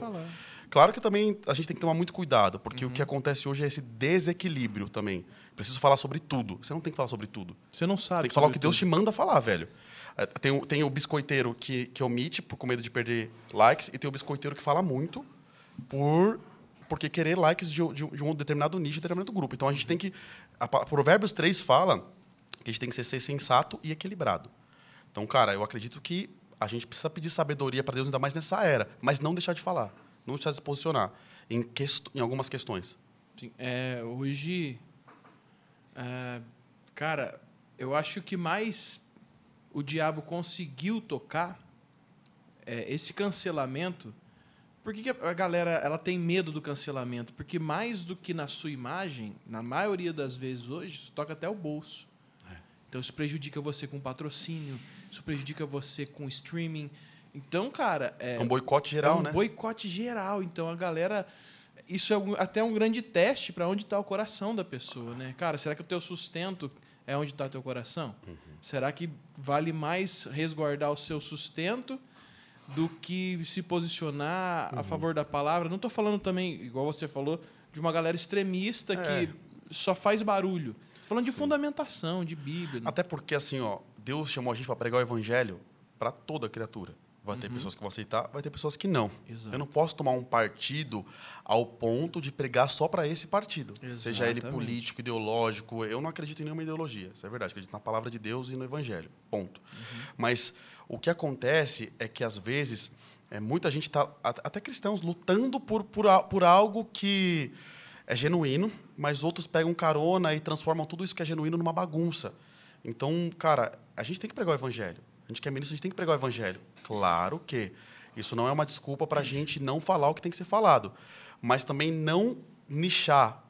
Sabe, Deus está mandando você falar com todo mundo, aí você fala, "Ah, só vou falar com o de esquerda, só vou falar com o de direita, só vou falar com esse, só vou falar com o esquerdo, falar com o que volta nesse, volta naquele. Não, Deus chamou para pregar o evangelho. E, cara, e quando se posicionar, se posicionar de uma maneira sábia. É, é difícil, eu tenho pedido para. Deus isso, inclusive. Eu- a gente tem orado por isso, né, Vi? Muito para Deus nos ajudar. Porque é, a gente precisa falar algo que gera transformação. E, cara, isso pode gerar dor, as pessoas podem não aceitar a gente, estão nem aí também, putz, mas, mas falar algo que realmente seja mais, mais do que para ganhar biscoito. Sim. Seja para gerar transformação e mudança de mente. Então, cara, ao mesmo tempo que tem pessoas genuínas que estão se posicionando de maneira correta, tem pessoas que estão bagunçando, cara. Exato. Que estão bagunçando, estão pegando carona, bagunçando, xingando todo mundo. Então, vou dar um exemplo. Eu participei de, de um programa de TV um tempo atrás e eu tirei foto com essa apresentadora. E postei, essa apresentadora foi muito querida comigo. A gente teve uma troca muito legal nos bastidores assim do, do programa. E, cara, Deus me chamou para falar de Jesus para ela. Eu estava ali com uma missão. E quando eu postei essa foto com essa apresentadora, eu recebi muito xingamento. É, Muitos imagino. xingamentos. Muitos. E eu fui clicar no perfil das pessoas, tinha versículo na bio. E eu não acredito que Jesus chamou a gente para xingar as pessoas. Você pode ir contra a ideia daquela pessoa. Você pode ir contra a ideologia daquela pessoa falar, eu acho isso errado. Mas xingar uma pessoa que você está ali, cara, que precisa de Jesus, é muito pesado. Então, é muito complicado a era polarizada que a gente está vivendo. Muito. Por isso, eu, eu acredito que a gente tem que ser mais maduro de falar alguma coisa. Né? É, é, porque senão a gente mais afasta as pessoas de Cristo do que aproxima. Uhum. Tem que falar, vai ter coisa que vai ser difícil, vai ter coisa que vai ter que bater de frente. Só que tem um equilíbrio, cara. Tem, tem, tem um equilíbrio. Senão, cara, tudo vira uma bagunça. Entende? A gente vai falar mais de, de político do que de Jesus. Exatamente. Vocês, vocês, vocês entendem o que eu estou dizendo? Sim. Cara, eu entendo perfeitamente. E é um assunto complicado, né, velho? Não, é, é- a linha Porque é ao mesmo minúscula. tempo, se a gente não falar, a gente está sendo omisso Isentão. e não tá, e estamos, estamos sendo isentos. Por outro lado, é muito é uma linha É, assim. eu acho porque que tem por- que falar. por- tem que falar, mas por outro lado, por exemplo, teve um convidado que veio aqui eu- e a gente conversou, eu li um texto de Amós. Pesadíssimo. E aí o, foi o Brisa, né? E aí eu, nesses textos ainda falava assim: Israel, vocês me, me adoraram fielmente durante 50 anos. E quando foi que vocês resolveram levantar a, a- as bandeiras dos seus, pretenso, dos seus pretensos governantes? Eles decidiram mais levantar a bandeira de um, de um governo do que se manter em fidelidade e adoração como vocês sempre fizeram. Pesado. Eu falei assim, velho. E pior que o texto é pesadaço. Ele vem falando de uma forma atualizada. Eu estou cansado das suas conferências, suas, suas campanhas de marketing, publicidade. Já leu esse texto? Já. Na versão da Bíblia, a mensagem? Na mensagem, não. Na, na versão da mensagem, a versão da mensagem que deixa bem claro desse jeito, assim. Cara, é muito atualizado, mas ao mesmo tempo a gente está numa era que todo o outro lado, todo mundo que pensa, uma coisa que a gente viu é, o Olavo de Carvalho falando, foi essa questão assim, né? Falou, cara, é, a gente está querendo lutar uma guerra agora que a galera já se posicionou em todas as áreas antes. Eles foram tomando, eles foram tomando a educação, o governo, o, o STF, o- eles foram se posicionando em todas as áreas e aí eles levantaram a agenda. Blau! Aí todo mundo falou, não, podemos, mas os caras estão tudo posicionados em lugar de É, pesado. estratégico. Pesado. Mas o que a gente vai fazer? Vai entregar de mão beijada? Não, a gente precisa se posicionar. Não tem jeito. A gente vai. Eu vi que você se posicionou lá no dia da, É, da- da eu- coisa. Eu também me posicionei, perdi assim, ó. Lau. É, eu perdi 12 mil seguidores. em dia. Mas 12 assim, mil. o que, que eu penso, cara? A gente tem que se posicionar, mas pregar o evangelho. Exato. Agora, é, é, assim, com urgência, pregar Jesus crucificado. O Jesus que ressuscitou, que morreu para salvar você do inferno, do pecado, para te trazer redenção. Por exemplo, as pessoas não estão pensando, eles estão indo para a internet para falar, cara, eu tentei lutar contra algo e, gente, eu, eu, eu tô assumindo que eu sou isso É. e Deus me aceita do jeito que eu sou. Mas o que eu te falei? Que eu te falei? O que a gente estava conversando aqui sobre a hipergraça? Isso é o fruto, de Fruto? pastores sem maturidade que acreditam num evangelho herege, que ensinaram essa galera a se posicionar dessa forma. Então, cara, é, Relativismo, um né? cara que assim fala, ah, Deus me aceita assim e é um propósito de Deus eu ser assim, ou uma menina que fala isso, isso não está na Bíblia, gente. Isso não está na Bíblia. Eu, eu, se, se a pessoa fala, cara, é isso que eu quero para minha vida agora, vai lá, é, você está sem Deus. Cara, tipo, De- Deus te ama, realmente Deus te ama. Só que ele não aceita o seu pecado. E ponto final. Só que assim, ninguém tem que ir lá, bater, xingar, tudo isso, mas tem que jogar real. O que acontece é que, tipo, por essa questão de todo mundo ter medo, é medo de opinião, medo de ser cancelado, medo de não sei o quê, ninguém fala a verdade para ninguém. Tá todo mundo anestesiando, dando anestesia em todo mundo. Ah, te amo, você não sei o quê, tal, tal, tal. Não, tem que falar. Não, não tem E se a verdade. pessoa ela não quer aceitar, Não tem confronto. né? se a pessoa não quer aceitar, é uma coisa dela. Mas, cara, é- são leais as feridas, né? São leais as feridas de um amigo verdadeiro. Cara, que chega e fala, isso não é legal. Mas o que, que eu acho hoje, assim? A gente tem que... Acho não, tenho certeza disso. A gente tem que começar a falar do evangelho cru sem mistura. Tipo, tem que começar, assim, continuar falando, né? Mas deixar isso cada vez mais enfatizado. Eu postei no meu Instagram esses dias sobre ah, cristãos que foram mortos na Coreia do Norte, missionários. Cara, tipo assim, teve milhares de comentários, mas eu recebi tanto comentário me xingando por causa que eu tinha postado isso. E aí eu fui entrar no perfil das pessoas, era o quê? A favor do comunismo. Nossa. A favor da ideologia de esquerda. Favor... Mas por que me xingaram sendo que eu estou falando de pessoas que morreram falando de Cristo? E eu trouxe. O, o que, que eu trouxe? Essa, essa, essa analogia? Eu trouxe para cá. Cara, tem pessoas morrendo por Cristo na Coreia do Norte para falar do Evangelho. E tem gente aqui no Brasil falando: Deus me aceita assim, Deus me quer assim, assim tá tudo bem. Você não me dá opinião na minha vida. E se você me der, eu saio da igreja e monta a minha igreja. Tá ligado? Exato. E, tipo, e- os crentes se me xingaram. Eu falei: Meu, será que o povo não entende o que tá na palavra de Deus, velho? Cara, conseguiram te xingar em cima daquele post. Conseguiram, velho. Conseguiram me xingar. E a, a Vitória viu, cara. Era, tipo assim, assustador. Mano, eu vi Isso o se teu chama post, paixão, eu gente. fiquei numa Cara angústia, é- velho. Eu, eu vi, cara, eu tava viajando, assim, eu olhei assim, eu li tudo, eu passei as fotos, eu. Mano, me deu um negócio assim, cara, me deu uma bad tão forte. Parei, comecei a olhar tudo. Falei, cara, Jesus, isso está acontecendo, é agora, foi ali, foi uma galera, né, cara? E, mano, Brunão, eu não quero nem falar do E outro. aí, e aí, tipo, agora eu, gente. eu não tinha nem ideia dessa outra parte. Eu, que tinha gente ainda Claro, cara. xingando nos comentários. Porque- Sendo que você tá falando, cara, no cristãos estão print. sendo mortos, missionários estão sendo mortos. Cara, eu tirei print desses, desses xingamentos. Eu tirei print da- do que essas pessoas postam. Tipo, bandeira do comunismo. Então, cara, o que que... A gente tá numa guerra. A gente tá numa guerra absurda. E a gente tem que amar os, os nossos inimigos também. A galera que vai me xingar, eu tenho que amar. O que acontece é por estar tudo tão polarizado, eu posso pegar aquilo xingar de volta. Mano, eu tenho que amar, eu vou orar por aquele cara que me xinga. É difícil, cara. Porque fere o nosso ego. E, cara, mas a gente também tem que se posicionar. E falar, cara, isso não é certo, cara. Isso é errado. Como as pessoas apoiam um governo comunista? Como um cristão apoia um governo comunista? Tá ligado? É fora do normal. Tipo, é um governo comunista. Vamos estudar a história do comunismo, ver o que o comunismo fez. Os e frutos faz, da né, ao redor do mundo, É. cara. Então, assim, é, é muito complicado. Mas mesmo assim, a gente tem que falar de Jesus e se posicionar de maneira sábia. Vai ofender um outro? Lógico, é um posicionamento. As pessoas se ofendem por qualquer coisa hoje, relativam qualquer coisa. Mas a gente tem que falar com a sabedoria que Deus nos dá. Mas que é triste, é triste, cara. Tipo, o que está acontecendo no nosso país, tudo relativizado. E eu, eu não estou falando sobre o mundo, tá? Estou falando sobre a igreja. Cara, o que, um conselho que você dá é rel- relativizado. Aí o cara fala, não, mas é porque é, a Bíblia fala que eu tenho que ser assim, porque Deus. E aonde está na Bíblia? Me mostra. Tá ligado? Então a gente tem que orar muito, é uma fase difícil, orar muito e pregar o evangelho cru sem mistura, velho. As pessoas se, se, se apegam muito mais ao lúdico, ao fantasioso do que à verdade, né, cara? É, incrível. Isso, isso não só com a Bíblia. é, por exemplo, alguém te criticar. Como você é, critica alguém que está matando cristãos? Gente, como você é contra isso? Como, como, como você é a favor de, de um governo que, sabe, não tem sentido nenhum, é muito passional, tipo, porque eu, eu tenho um pensamento comunista, eu vou fazer a defesa de um governo comunista que praticou genocídio, que praticou a morte de milhões, de milhares.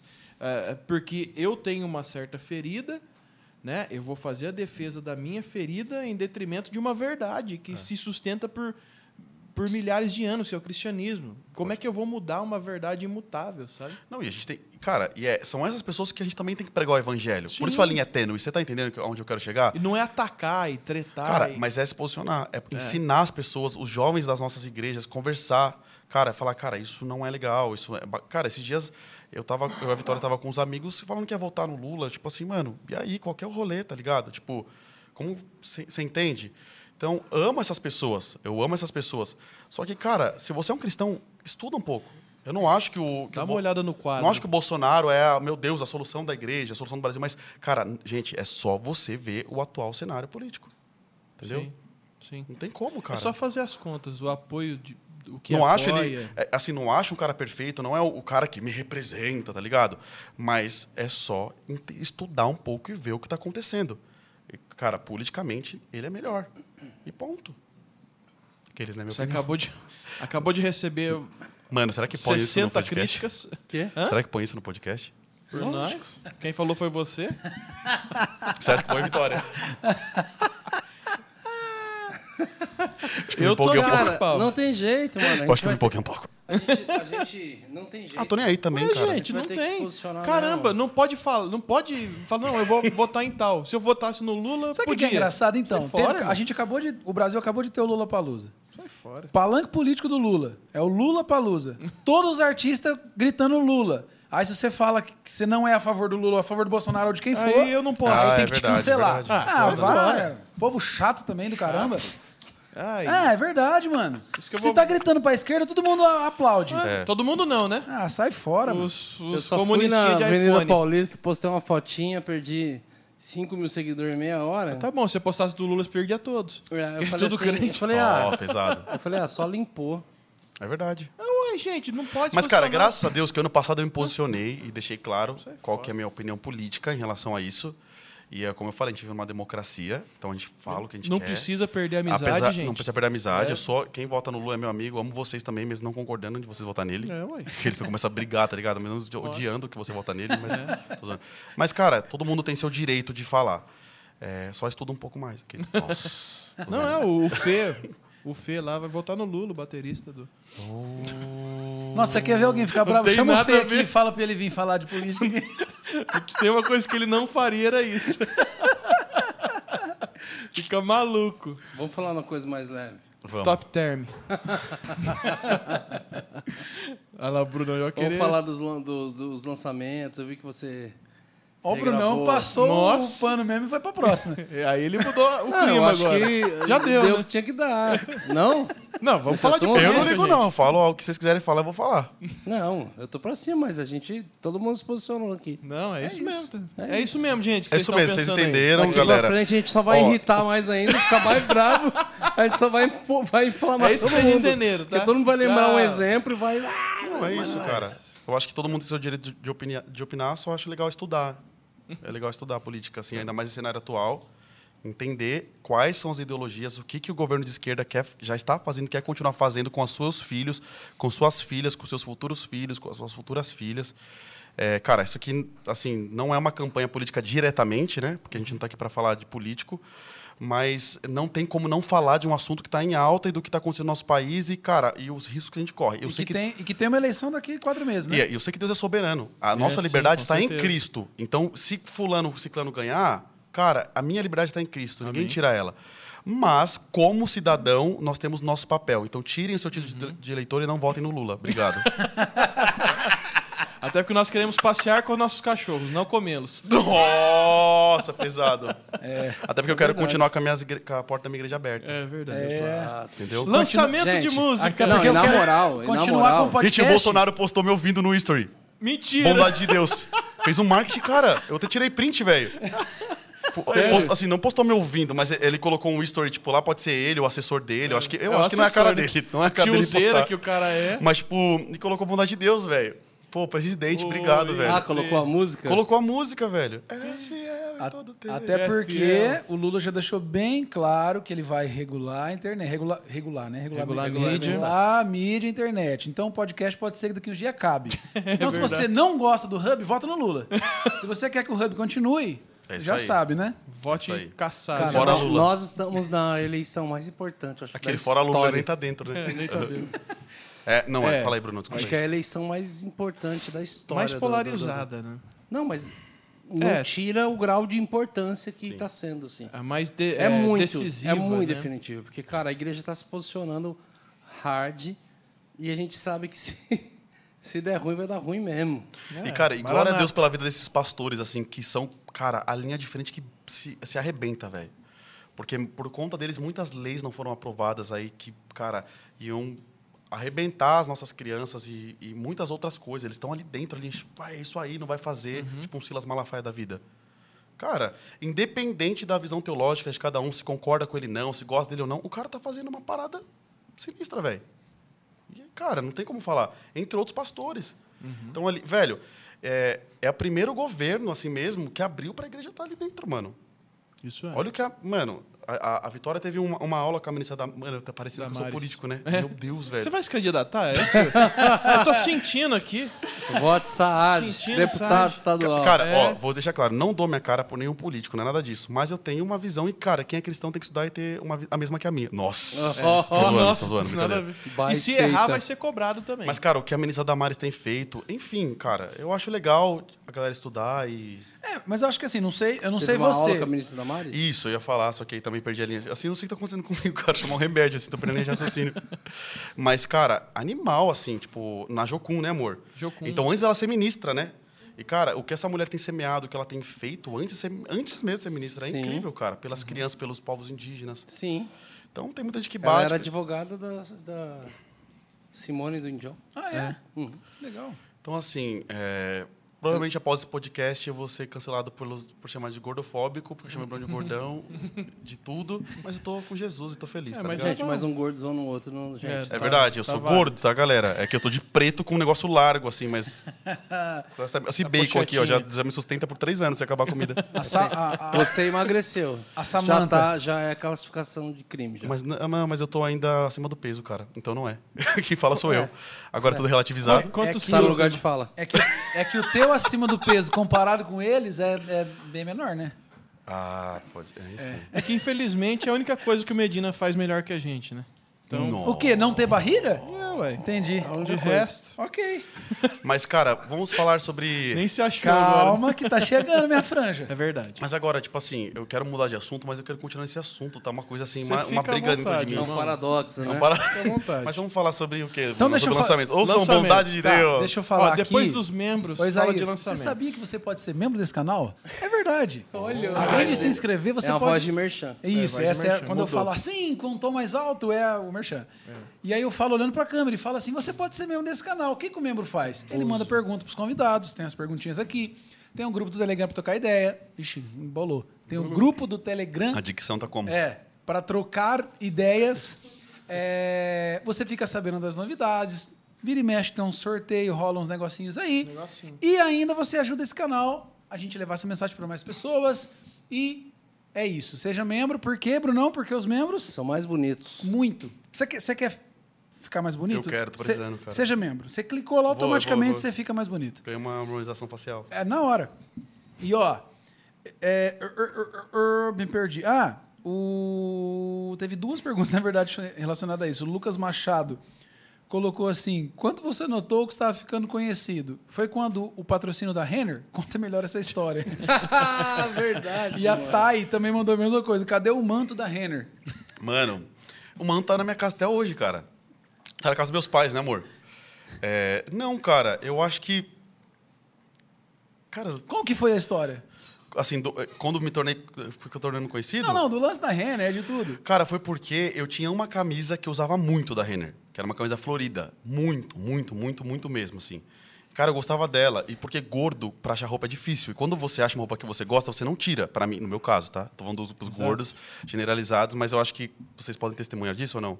Sim, amém. Pô, Amém. Obrigado, obrigado por ter me ajudado. Você não, né? Eu não, tô até de azul hoje. Olha Ah, aí. legal. Eu venho de branco, eu sou. Azul marinho. Eu sou Eu tenho, ousado. eu tenho 30 camisetas pretas, cara. Então, mas é porque você achou uma Exato. peça que, você, que acho que acho que dá, né? Essa, as flores, uma flor ficava aqui na, na, minha teta, outra aqui, então eu escondia toda a gordura. Cada flor escondia um, um pedaço de uma gordura minha, assim. ó. Eu falei, ai, cara, legal, vou usar ela pra cantar e tudo mais. E nunca escondi. Falava, mano, é, eu uso pra caramba mesmo, pá. E eu dei um apelido de manto sagrado. Porque, cara, eu usava muito, todos os meus seguidores falavam, velho. Tipo, na época eu tinha, sei lá, 200 e poucos mil seguidores. Cara, meu, só usa essa camisa. Aí eu falei, mano, manto sagrado. E às vezes eu ia pra uma agenda, numa igreja, e colocava lá na bolsa. Aí no Uber eu tirava assim e falava, olha o que eu trouxe pra me ajudar na administração. hoje." e foi virando um meme, mano. Foi virando um meme, um meme, um meme, um meme.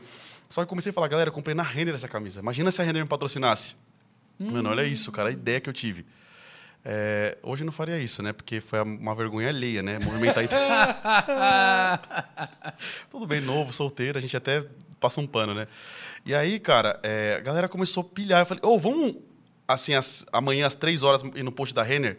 Falar, Renner, patrocina Isaías. Cara, tipo assim, deu 40 mil comentários quando foi chegando. 40 mil. E, e- e- só que aí todo mundo começou a entrar. Começou a entrar uma galera que era cantor, cantora, gente que nem me seguia, influenciador que não me seguia. Renner, patrocina. Mano, a Renner me ligou. A Renner te ligou. A Renner me ligou e falou: Cara, tem como você pedir para eles pararem de comentar nas fotos? Eu posso ser processado por esse podcast, inclusive, porque eu tô falando o nome deles, eu nem sei se pode, mas inclusive a loja. Putz, e agora? Vou contar, a história, vou contar toda a história sem o nome da, da loja de departamento. A loja de apartamento. Mano, É, brinca- é uma história. Todo mundo sabe, mano. É uma história fictícia. Mas, cara, a, a loja me ligou. A loja, ela... Pô, você pode pedir pra galera pra lá de E atormentar aí eles me deram. de- Eles falaram, cara, então o que, que você quer? Eu falei, ah, eu quero roupa. É uma loja do quê? Roupa, uma, uma cama, né? Uma, um hortifruti, faz uma feira pra mim? Não, eu quero roupa.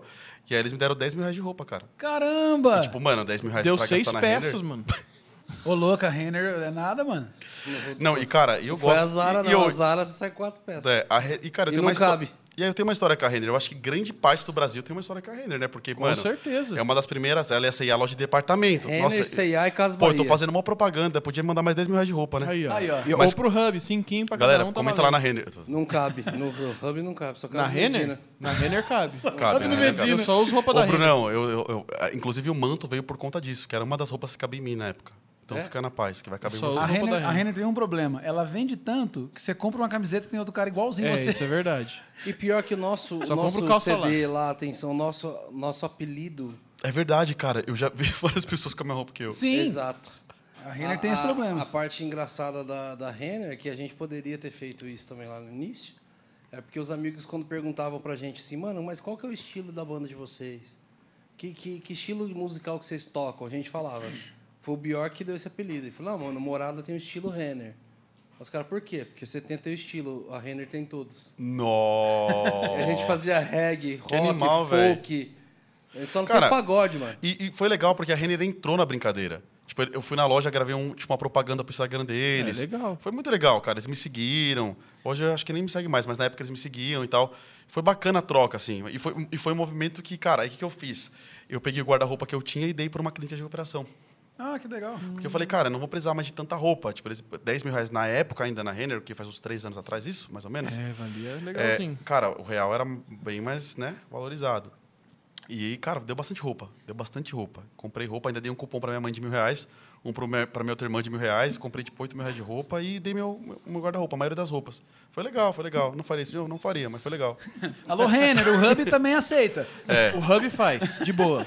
Com Renner. mas é legal ver a força da internet, né, a galera? Porsche. Mano, e não foi uma vez que eu fiz isso. Eu fiz da Cacau Show pra ganhar ovo de Páscoa pra doação na Cracolândia. Mandei todo mundo comentar, eles doaram 300 ovos de Páscoa. Que legal. E fiz a, e, e, cara, só que tipo assim, zoando, e fiz uma brincadeira com uma mala do Serasa. Já viram essa, essa mala do Serasa ou não? Não. Eu Não. fiz uma brincadeira, tipo assim, Eles me ligam às vezes, mas. cara, eu fui num restaurante na minha lua de mel em Maldivas, assim. E, e, cara, Eita. é um lugar caro, e graças a Deus pela gravata de todos que foram no meu casamento. Não sei aqui vocês não foram, né? O Brunão falou que ia, não foi, mas assim, grande parte da galera foi e me deu uma gravata. Você quer que eu exponha sobre o seu casamento? Eu vou expor. O quê? Ah lá, ele Ah, quer agora arranjar o quê? treta. Nossa, O treta. quê? Agora Eu, o quê? eu te convidei. O quê? Me convidou pro dia errado, mudou a data e avisou outra pessoa e não me avisou. Ah, pode crer, pode crer. Perdão, Nossa, perdão, galera. olha é verdade. a mesa virou, hein? mano. A mesa virou. Ó, mas vamos, vamos. Mas tem toda uma eu, explicação. eu cancelei uma Mano, agenda só pra ir no todo Eu lembro Verdade? que o Brunão separou dois mil reais, cara. Ô, Glória. Da pode dar hoje, pode dar Ai, hoje. meu Deus. Mas, cara, e aí eu fui pra, essa- pra esse restaurante, mano, olho da cara, velho. Eu não sabia que era aquele restaurante embaixo do mar. Tipo assim, velho, só é legal pelo rolê, porque a comida não é boa e é caro. Foi Sério? Não é boa? Não, mano, é ruim. Nossa, eu ia comer lá semana que vem. Então não vai mais, cara. Você até economiza. Leva a sua esposa em cima da água, você vai Hum. Entendi. É mais gastar menos, mais gostoso. E aí, cara, eu fiz uma brincadeira. Falei, galera, tipo, foi muito legal, mas eu vou ter que parcelar essa, essa conta aqui, o Serasa que lute. E o Serasa mandou uma mensagem. Ah, então na brincadeira. Comentou, né? Cara, eu, é, eu tô de olho, não sei o que. Aí comecei a postar e fazer brincadeira. Resumindo, assim, virou uma coisa grande também. E aí eles falaram que ia mandar uma- um kit viagem. Perdoaram a sua dívida. Perdoaram a minha dívida. Hoje eu não devo mais, tô com o nome limpo. E esse é o meu testemunho. Mas, cara, e aí eles mandaram uma. Assim, mandaram. Falou, vou mandar um presente pra você de viagem. Eu falei, cara, Serasa cobra todo mundo, deve ter maior grana, né? Cara, aí foi uma expectativa. Chegou, fiz uma live abrindo com uma mala rosa. Uma mala rosa que, que a gente levou agora pra nossa viagem. Cara, quebrou no trem, explodiu a roupa assim no trem na Suíça, assim, ó. Plá! Todo mundo, os, os europeus olhando isso pra gente, que esses pobres, assim, que as- essa que é a roupa. gente, da sabe o que a gente fez? Tacou tudo, tinha um. ah, Não sei que milagre a Vitória pensou em levar um durex pra viagem. De cara, no meio do trem, assim, lotado, a gente enrolando com. E aí- Falei, cara, o pobre não tem vez, né? A Não gente sai do tem um peri, mas o peri não sai da sossego. gente, A velho. vida do crente não é fácil. Tchau, Pesado. né? Shalom. Nossa, eu odeio isso, velho. É muito bom esse vídeo, mano. Eu odeio isso, cara. Tchalão. Chalhão. Shalom. Chalhão, mano. Esse vídeo é muito bom, mano. Muito bom. Ô, mano, Mano, eu tem uma vi, raiva desse Eu vi o vídeo teu da, da mala, da, da, mas eu sabia que era de Serasa, a mala que estourou e tal.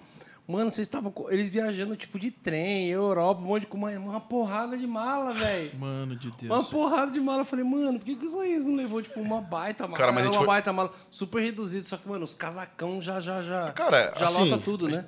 Ou vocês foram comprando itens no meio da Cara, caminhada? a gente levou roupa de frio, só que, cara, tipo, a Finlândia, menos 28. A gente teve que comprar Que uma, jeito. uma Nossa, roupa lá. Finlândia. Finlândia, cara. Mas assim, ó, eu me estressei, cara, com essas 46 malas no trem explodindo, estourando aí os europeus, tudo olhando essa pobrada, tá ligado? Olhando pra gente, falei, Ih, falei, também não paga minhas contas, vou. E, e você viu a Aurora Boreal, alguma coisa Eu vi legal? a Aurora não? Boreal, é? mano. Você acha que ele vi tá interessado não? mano. Oi? A Aurora Boreal é muito louco, eu chorei pra caramba a Vitória antes que viu. Porque, assim, a Aurora Boreal, ela. Ok, que é- eu já, já, já cientista, é, É, político, político, tudo assim. cara, Dá a explicação agora da Aurora a Boreal. galera não né? vai entender nada desse podcast. Vai falar que esse moleque fala de Deus, de política, de Aurora Boreal, de, de pâncreas, tá ligado? Mas tudo bem, é isso aí. Esse sou eu, meio aleatório. Assim a sou Deus. eu. Mas, cara, sinistro. A gente foi. É, é incerto a Aurora, a Aurora Boreal. Porque é um fenômeno raro. Então, cara, tem gente que fica lá, tipo, vários dias e não vê a Aurora Boreal. Mas vocês foram já sabendo que talvez estava numa data provável, ou não? Não, não tem data. Acho que é o clima, né? Cara, não tem como ver muito, muito antes. A gente viu lá, né, amor? Ó, hoje tá com a propensão, não sei o que e tal. E Então, na... às vezes rola várias vezes no mês e às vezes pode passar um mês sem rolar Pode nada. passar? Eu não sei se um mês, mas passa. Pelo menos tinha uma galera que tava lá, tipo, há seis dias e não tinha visto. Então, pô, você vai para pro norte... Da... Eu não tava na Finlândia, em Helsinki, eu tava na Lapônia, no norte da Finlândia. Pô, pô, não é uma viagem barata. Quis ver a Aurora Boreal. Falei, meu Deus, mostra pra gente, por favor, porque... Nossa, voltar pra cá, que eu não quero voltar pra lá, aquele frio. Menos quanto? 20, menos 28, Que cara. gostosinho. É uma vez na vida, uma vez na Chega a vida. dar um negócio em mim. E aí, cara, no segundo dia a gente Eu viu, tipo, a, gente foi, a gente foi pra uma lagoa congelada, no meio do nada, assim, meio frio, frio, uma Vocês fogueira. patinaram lá? Patinaram bastante? Não, cara, odeio patinar no gelo. Dói minha lombar, sério, mano. É a idade, mano. É sério mesmo, mano. É a Dói idade, minha lombar, mano. Eu acho muito chato. É que você fica tenso Nada, aqui pra aquele- aqueles, né, para ser- nada contra quem patina no gelo. Do nada, né? Para ser cancelado. Não pode. Mas, Cara, mas não. E. nem esqui, nem snowboard, nada rolou pra lá? cara, não porque eu. Cara, assim, eu, eu já tô falando que a vida do pobre é difícil, cara. Porque a gente foi. Eu, fui- eu tô. Tchalhão. Eu torci, eu, eu torci meu tornozelo. Tor- eu torci meu tornozelo um mês antes de. E aí, cara, eu falei, velho, imagina, eu tô lá, dá um, um- tô- quebra esse tornozelo. Aí eu falei, não, vamos fazer só um rolê mais de boa.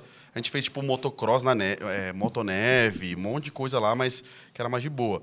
Mas, cara, é, é um lugar que parece que você entrou em outro mundo. Você, você chega no norte da Finlândia, você parece estar em outro mundo, cara. É muito louco. Você vê Deus puro no bagulho, porque é uma beleza muito diferente, mano. Ele falando agora, agora Discovery Channel. Um ato profético Agora- da presbiteriana. É, mas, cara, Olha é. aí, mas, pô, é um lugar legal pra ir. A gente chorou muito a hora que viu, né? Porque, cara, o negócio do céu começa a ficar verde, assim, é uma parada que é inexplicável. Inexplicável, mano. Não, a Carla, minha esposa, ela quer ir pra Noruega porque tem orca, tem aurora É boreal. Então, eu tenho vontade de ir pra Noruega. E a tem gente tem, orca. está diz ensaiando que isso. você entra na, vai no mar lá, tem orca pra todo lado e, e ela Aqui é, tem três. Se ela quiser é vir só aqui. pintar de preto e Se branco. ela quiser vir aqui, tem três. Willy! obrigado. Tem eu, o Brunão e o Vona ali, ó. É só pintar de preto e branco vai. Mas, cara, Noruega é um lugar que eu Eu tô. tô mais pra beluga. É, Mas cachalote. Eu tô em vontade pra lá. Cachalote.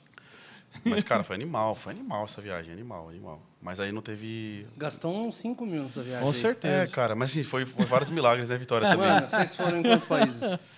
Três. Quanto tempo? Três países? É. Três- Quantos dias de viagem? 30, né? Mano, o 30 rolê. dias. Foram o- quatro países que a legal, gente foi mano. fazer um trabalho nos Pô, Estados Unidos tenho, depois, tenho, né? tenho vontade. A viagem de trem de um país. Não, mano, Pô, posso cara, falar? Ali, ali eu. Não, agora Ali real. bateu. Eu falei, putz, Su- mano. Suíça, mano. Tá na Suíça, lista velho. agora. Mano, Suíça tá na minha Cara, lista. se no top você não é três ali. crente, você vira crente na Suíça. Porque não tem como ver aquela parada e não falar É um que é Deus. quadro, né, mano? É um quadro. Mano, a gente andava de trem e, mano. É, é sinistro. É tu... Mano, não, ah, não, não é tudo aquilo. É menos que aqui. Tipo assim, na, na câmera é, É menos. verdade, É muito cara. mais que Ah, aquilo. olhando rolê- é maior, Vona, mais Mas, top mano, ainda. muito mais. Todo muito mais. rolê da hora que um dia eu vi assim, mano, que ficou louco. Aí catava. Lembra quando. ah, você foi na, na, na Chapada dos Guimarães lá com a gente? Fui. Lembra que a gente olhava assim, mano, isso aqui é Brasil, pelo amor de Deus. Verdade. Aí você pegava o celular e fazia assim, ó, não era. Não é a mesma Você coisa. falou assim, nossa. É. E tem outros rolês que os caras deixam melhor é- do que é. É muito mais da hora. E, cara, no, se no celular no tava bonito, ali. mano. é, cara, a gente foi no topo da Europa, né? É Jungfrau o nome? Cara, animal, assim. É, tipo, é na Suíça. Cara, é umas duas horas e meia de viagem, você pega trem Ah, então, dentro tipo das assim, montanhas. Vai Então, tipo Nossa. assim, vocês foram em três países, mas cada país vocês foram em várias cidades. É, só que né, Paris foi, tipo assim, pouco, porque eu não curto muito Paris, assim. A Vitória gosta por causa de moda. Eu acho Paris sujo, eu acho perigoso, assim. Não curto. E, tipo, aí depois a gente, a gente ficou três dias lá, porque a gente, a gente deu rolê e tudo mais, tal. A Vi queria ir em alguns lugares, mas eu, eu, eu curto lá. natureza, tá ligado? Meu rolê é natureza. Então, tipo... Já assistiu na Natureza Selvagem? Que um cara, no final, morre. Puta, você deu o pior spoiler da Terra, velho. Pra quem podia de se interessar em assistir o filme. Pronto, é isso aí, galera. Foi mal. Mas ele morre no final. Que ele come uma planta. Ele conta uma planta venenosa. Mas Boa, é legal. Isaías. Mas é Boa. legal, mas é legal pelas paisagens, assim, é Boa. legal. E eu vi e sempre curti filme de natureza. Aí, cara, continuou na Suíça, mano. Assim, Putz, eu sou louco Até meu humor mudou, assim, cara. Tudo assim, velho. É, é a coisa mais linda, Eu vou mano. mandar o Brunão pra lá, pra esse humor. É, muda. mano, mu- muda. Agora. Fi- Agora a Finlândia é 4 horas de sol. Cansa. Cansa, velho. 4 horas de sol, tudo é noite Nossa, depois. Suíça eu sou muito louco. E Suíça, sol, o sol Japão, não. Nessa época o sol não sobe, tá ligado? Ele, você não vê ele. Só que, Ah. tem- só que só nessa época que você vê a aurora boreal, não? Ou, tipo, eu acho no- que é, é só nessa época, né? É, porque depois é só sol e não tem noite, né? Um negócio É, assim, né? Só sol não tem noite. Ah, não tem noite? Nossa, o relógio é, o biológico. sol da meia-noite, né? Que falam. O relógio biológico fica daquele jeito. Fica. Loucura. Mas é loucura, velho. Mas foi bom. Mano, que da hora, gostosinho. O- Mano, o- Suíça, Japão, eu sou louco pra conhecer. Japão também. Tem um sonho de. Ah, não foi lá ainda. Uh, uh. Não. Quando eu tô falando não foi lá ainda, como se fosse aqui do lado. né? É, não foi. 35 horas Tenho quase. vontade de ir. Tenho vontade de ir.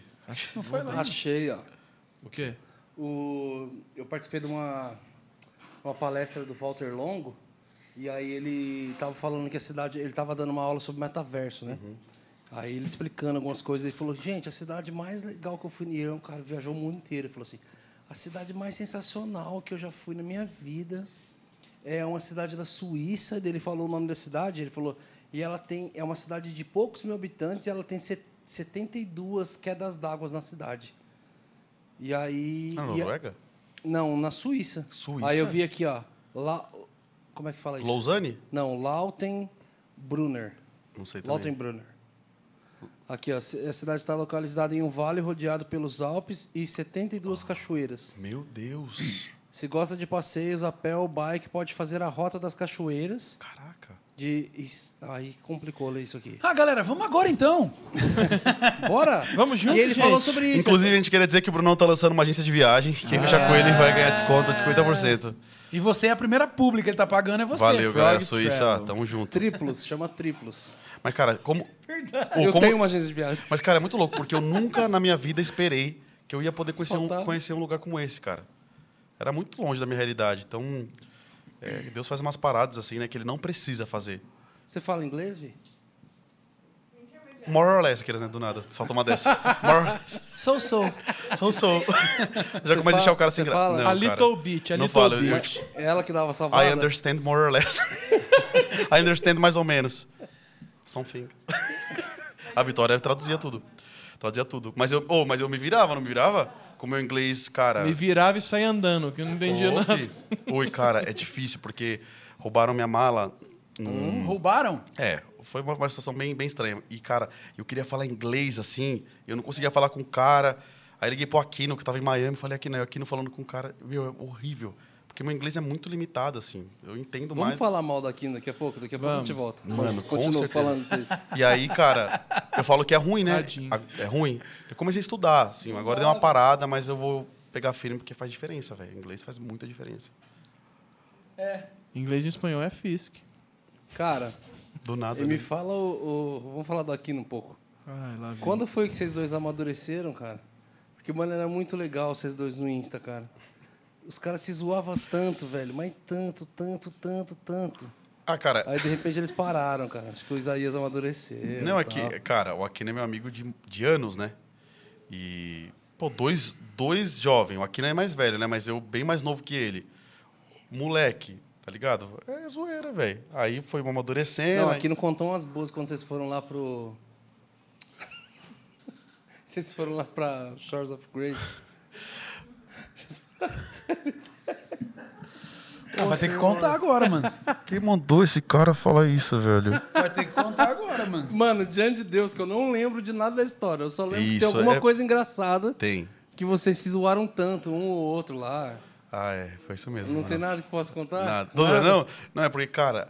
Nossa, aqui é, é, é muito. É, é muito de moleque, assim. Ninguém vai achar graça, tá ligado? Vai falar, É. que babaca. É, Mas é porque era uma coisa de moleque mesmo. Mas, cara, era brincadeira, tipo assim, eu tá sentado vendo o culto e ele virar uma garrafa de água na minha cabeça. Do nada. No eu meio ficar da todo igreja, molhado. no meio do No culto? meio do culto, mano. Uai, mano. E, tipo, não- sem- ninguém sem entender nada, assim, tá ligado? Tipo, o que, aconteceu? E o chão todo molhado. Mano, o cara já, mano, chora e finge que é ato profético. É. vai.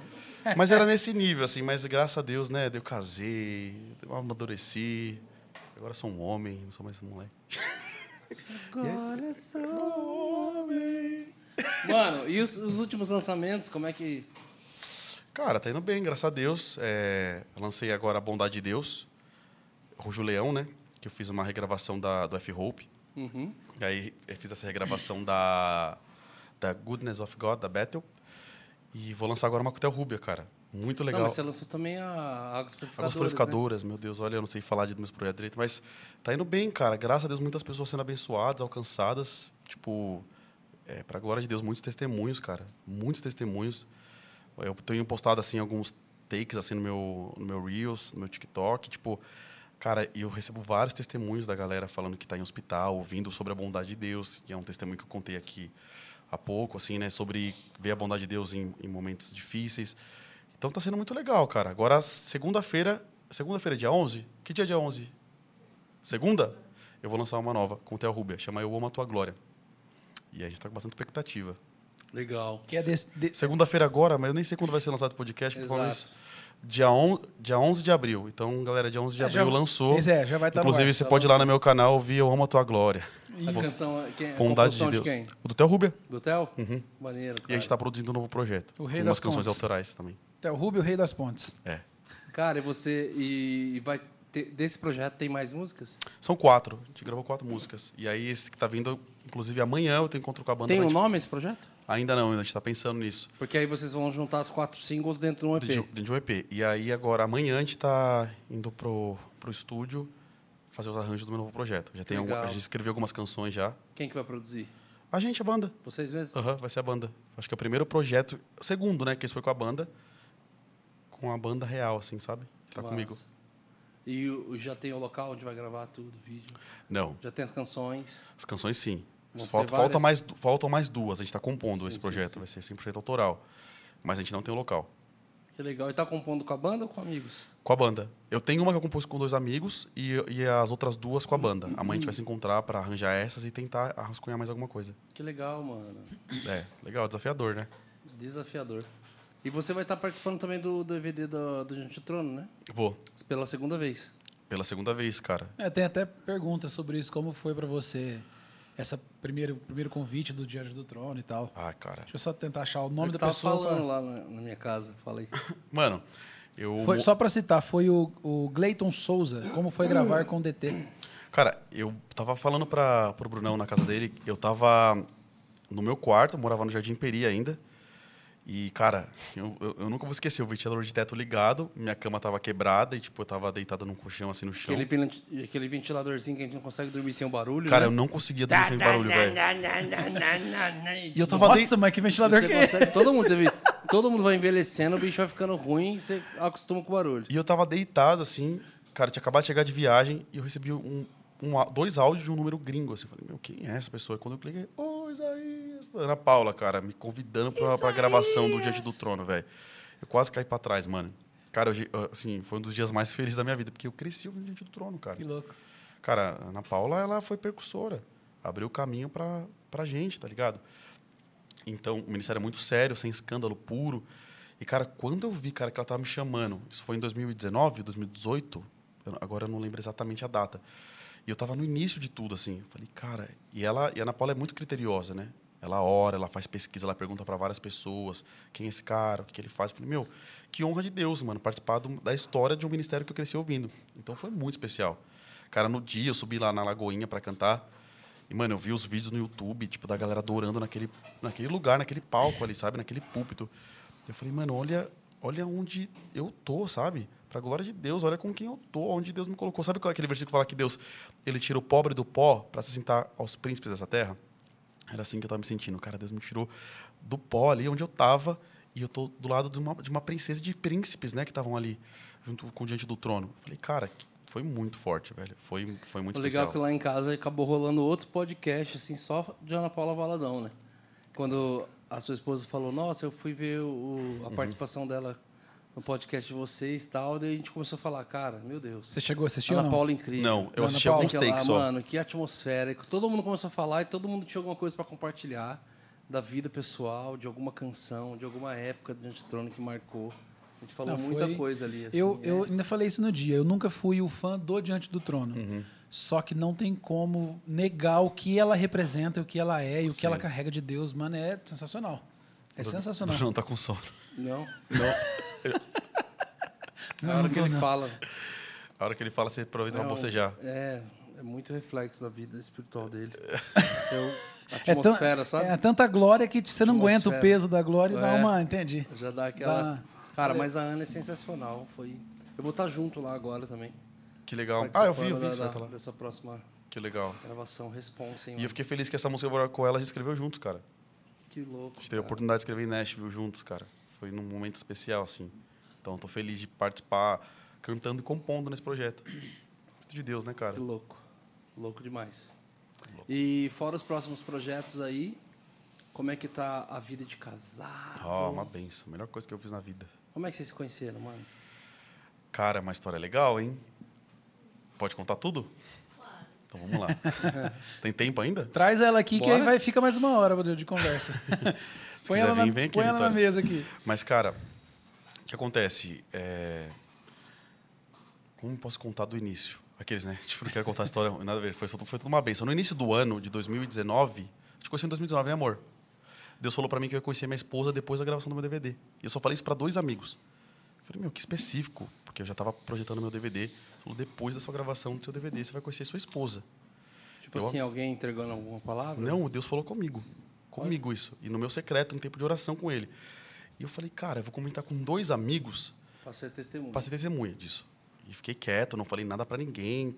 Vamos lá, vamos seguir a vida. Gravei meu DVD. Um mês depois do meu DVD, é, eu tenho, tinha um- tenho uma amiga, né? Mas hoje ela casou e é missionária.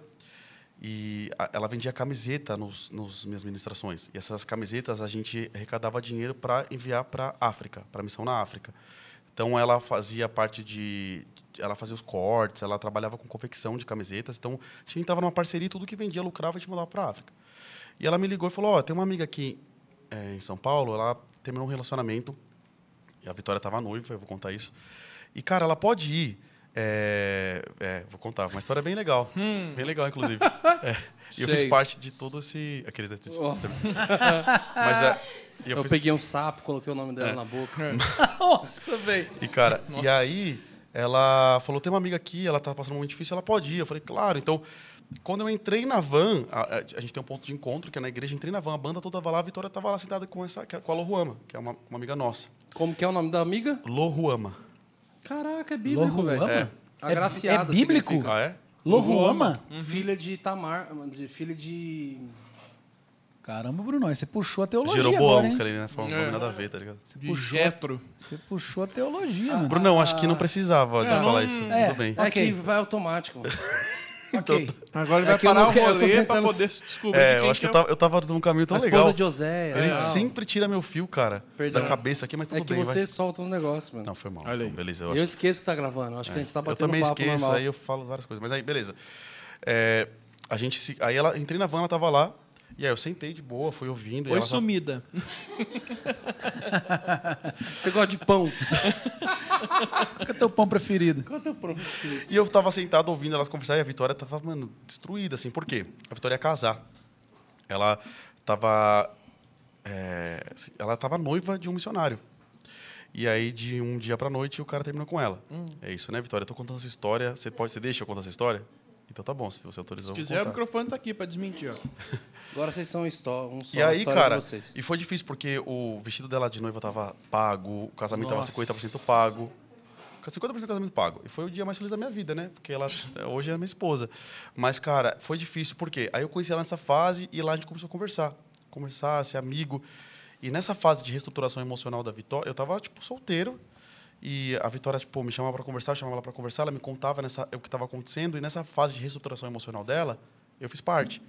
A gente se unia com as pessoas, com a, com a Larissa, com a orava por ela. Teve um dia que eu nunca vou esquecer, que ela falou: Meu, eu preciso entregar ao Senhor o meu vestido de noiva e meu casamento, espiritualmente, porque isso é uma coisa que me dói muito ainda. E eu lembro que eu peguei na mão dela e ela orou: Senhor, eu entrego o meu vestido de noiva, o meu casamento. Então a gente foi muito amigo. Uhum. Eu fiquei uhum. muito amigo, muito próximo dela nessa época. Só que você já estava ali de olho, falou, é, Jesus. Senhor, é. olha, estou aqui, eu posso, eu posso ser o redentor da história, sabe? Né? Hum. Vamos entregar esse casamento, eu também entrego o meu. É. é. e aí, cara, a gente, sendo muito amigo dela, conversando, orando com ela. E no dia que eu peguei na mão dela, e tava mais pessoas orando com ela, mas eu estava desse lado da roda, eu vi que a unha dela não estava feita. E, e, assim, foi, uma, foi muito louco, assim. E, cara, ela estava realmente bem debilitada, porque uma mulher, quando ela passa por um, por um término, e ainda mais de um relacionamento como ela viveu, é, é muito complicado. A mulher fica muito acabada. E eu vi as unhas dela, assim, toda mal feita, e o Espírito Santo falou para mim, paga uma manicure para ela.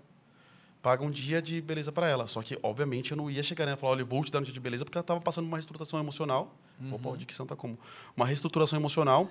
E eu não queria ser um cara que entrasse nessa fragilidade da vida dela e fosse tipo um cara bem sem noção. Pô, ela não tá bem, vou chegar. Então eu falei com a amiga dela, falei, olha, tipo assim, uhum. manda ela lá, eu vou pagar na sua conta, depois você transfere, enfim, tal. E eu, e eu comecei a ter um senso de cuidado sobre a vida dela. Comecei a querer cuidar dela. Porque a Vitória tem uma história muito forte com o pai. Então, os, os homens que passaram na vida dela não foram bons homens. A Vitória foi abandonada pelo pai quando ela tinha quatro anos. E aí abandonada pelo noivo. Foi é, toda uma história muito difícil. Eu comecei a cuidar dela um sentimento começou a surgir no meu coração. E, cara, quando começou a surgir no meu coração, tanto como dela, a gente se afastou. Foi uma fase que a gente se afastou. Tem uma nossa amiga comum, Larissa, que a Vitória estava na casa dela, porque a Larissa ficou, a, a Vitória ficou na casa dessas meninas, que é a Larissa e a Roma, para passar por um processo de reestruturação emocional.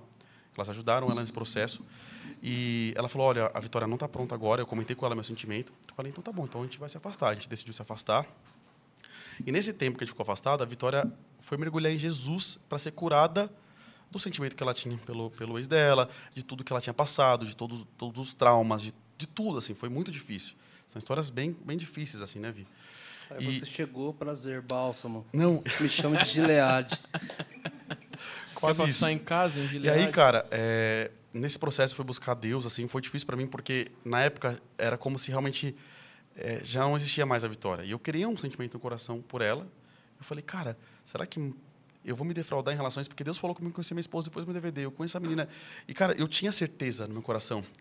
Eu, tinha uma certeza que era ela minha esposa. Era muito louco. Só que eu não poderia falar isso pra ela e nem pra ninguém. Porque falar, mano, a não- menina acabou de terminar um relacionamento, tá passando por um processo de estruturação, e você vai chegar e falar isso? Mas você não ficou com medo, tipo assim, nossa, agora a primeira, e será que é ela mesmo? Cara, eu não fiquei. Eu não fiquei, eu tinha certeza. Poderia ser a O que me primeira. frustrava de não estar perto e poder conversar com ela é porque eu tinha certeza. Ah, E aí o que tá. aconteceu? Eu fui para Minas Gerais no Dia das Crianças e eu, assim, na verdade, um pouquinho voltando um pouquinho antes, Uhum. é, um dia eu essa menina estava conversando comigo, a Larissa, eu falei: "Poxa, Vitória, nunca mais falei com ela". Ela falou: "Meu, eu acho que você já pode falar com ela já, porque ela tá curada". Ela até mandou uma mensagem agradecendo o ex dela por ter terminado com ela. Ela tá bem emocionalmente, ela tá reestruturada. Assim, ela já entendeu que era um propósito de Deus, que se ela ficasse com esse cara, ela ia ser uma pessoa triste. E ela tá bem e tal. Aí eu chamei ela. Assim que falou, filho, já chamei em seguida. Ah, menina. É isso, Mida. Malandro. Mas aí, cara, a gente, eu chamei ela, a gente falei, poxa, vai ter uma comunhão hoje, você quer colar e tal. Aí ela foi na, na comunhão, né? Foi, tipo, muito legal, a gente conversou bastante, só que no outro dia tinha uma viagem para Minas Gerais, ver minha família do interior lá, fui com meu pai e com a minha mãe, primeira vez que eu viajei só com eles. E lá, Deus falou para mim que eu tinha que desejar Feliz Dia das Crianças para Vitória, porque ela sempre quis ouvir isso do pai dela. Só que aí que eu pensei, Deus, ela vai achar um babaca. Como um cara que nem se declarou para mim vai falar Feliz Dia das Crianças? Meu Deus, eu tô querendo ela pra ser minha esposa, não, Não. pra... Filha. Não. É. Bli, bli, bli, bli, bli, bli. Mas, cara, tipo assim, bonitinho. só que Deus, ele tem os seus caminhos e a gente não Caramba. pode nunca limitar o agir de Deus. É. Porque Deus é Deus. E se eu for pensar do meu lado humano, ia ser uma parada bem ridícula mesmo. Mas o que aconteceu? Só que Deus foi me dando uma, umas direções para escrever uma carta para ela. E eu escrevi uma carta falando do passado dela, coisa que eu nem sabia. E eu falei, cara, eu queria ter estado nesse momento, quando você sofreu isso, quando seu pai te abandonou, eu queria ter sido seu amor amigo quando aconteceu isso. E comecei a falar, eu sei que você quis ouvir. Ah, mas aí não tem como não se apaixonar também, o homem faz... É. Mas, Cara. mas pensa, mas te falar uma parada. Eu, mas pensa, que sério, que lugar sério eu me coloquei na vida dela. Por, Antes de eu mandar essa carta, eu orei muito, porque eu falei, a partir dessa carta as coisas vão mudar, porque eu tô acessando um lugar de ferida. Sim. E um homem que é homem mesmo, que, tipo, cara, segura o tranco, tipo assim, não tô aqui me colocando num lugar alto, mas, cara, quando ele entra num, fala uma parada dessa pra mulher, ele tem que ir até o fim. Porque, cara, você tá mexendo numa estrutura é, é muito sensível da vida dela. Eu falei, cara, eu sei que a vida toda você quis ouvir um Feliz Dia das Crianças do seu pai. E eu tô aqui pra te desejar Feliz Dia das Crianças. Se você me permitir, eu quero redimir a figura masculina da sua vida. Que louco.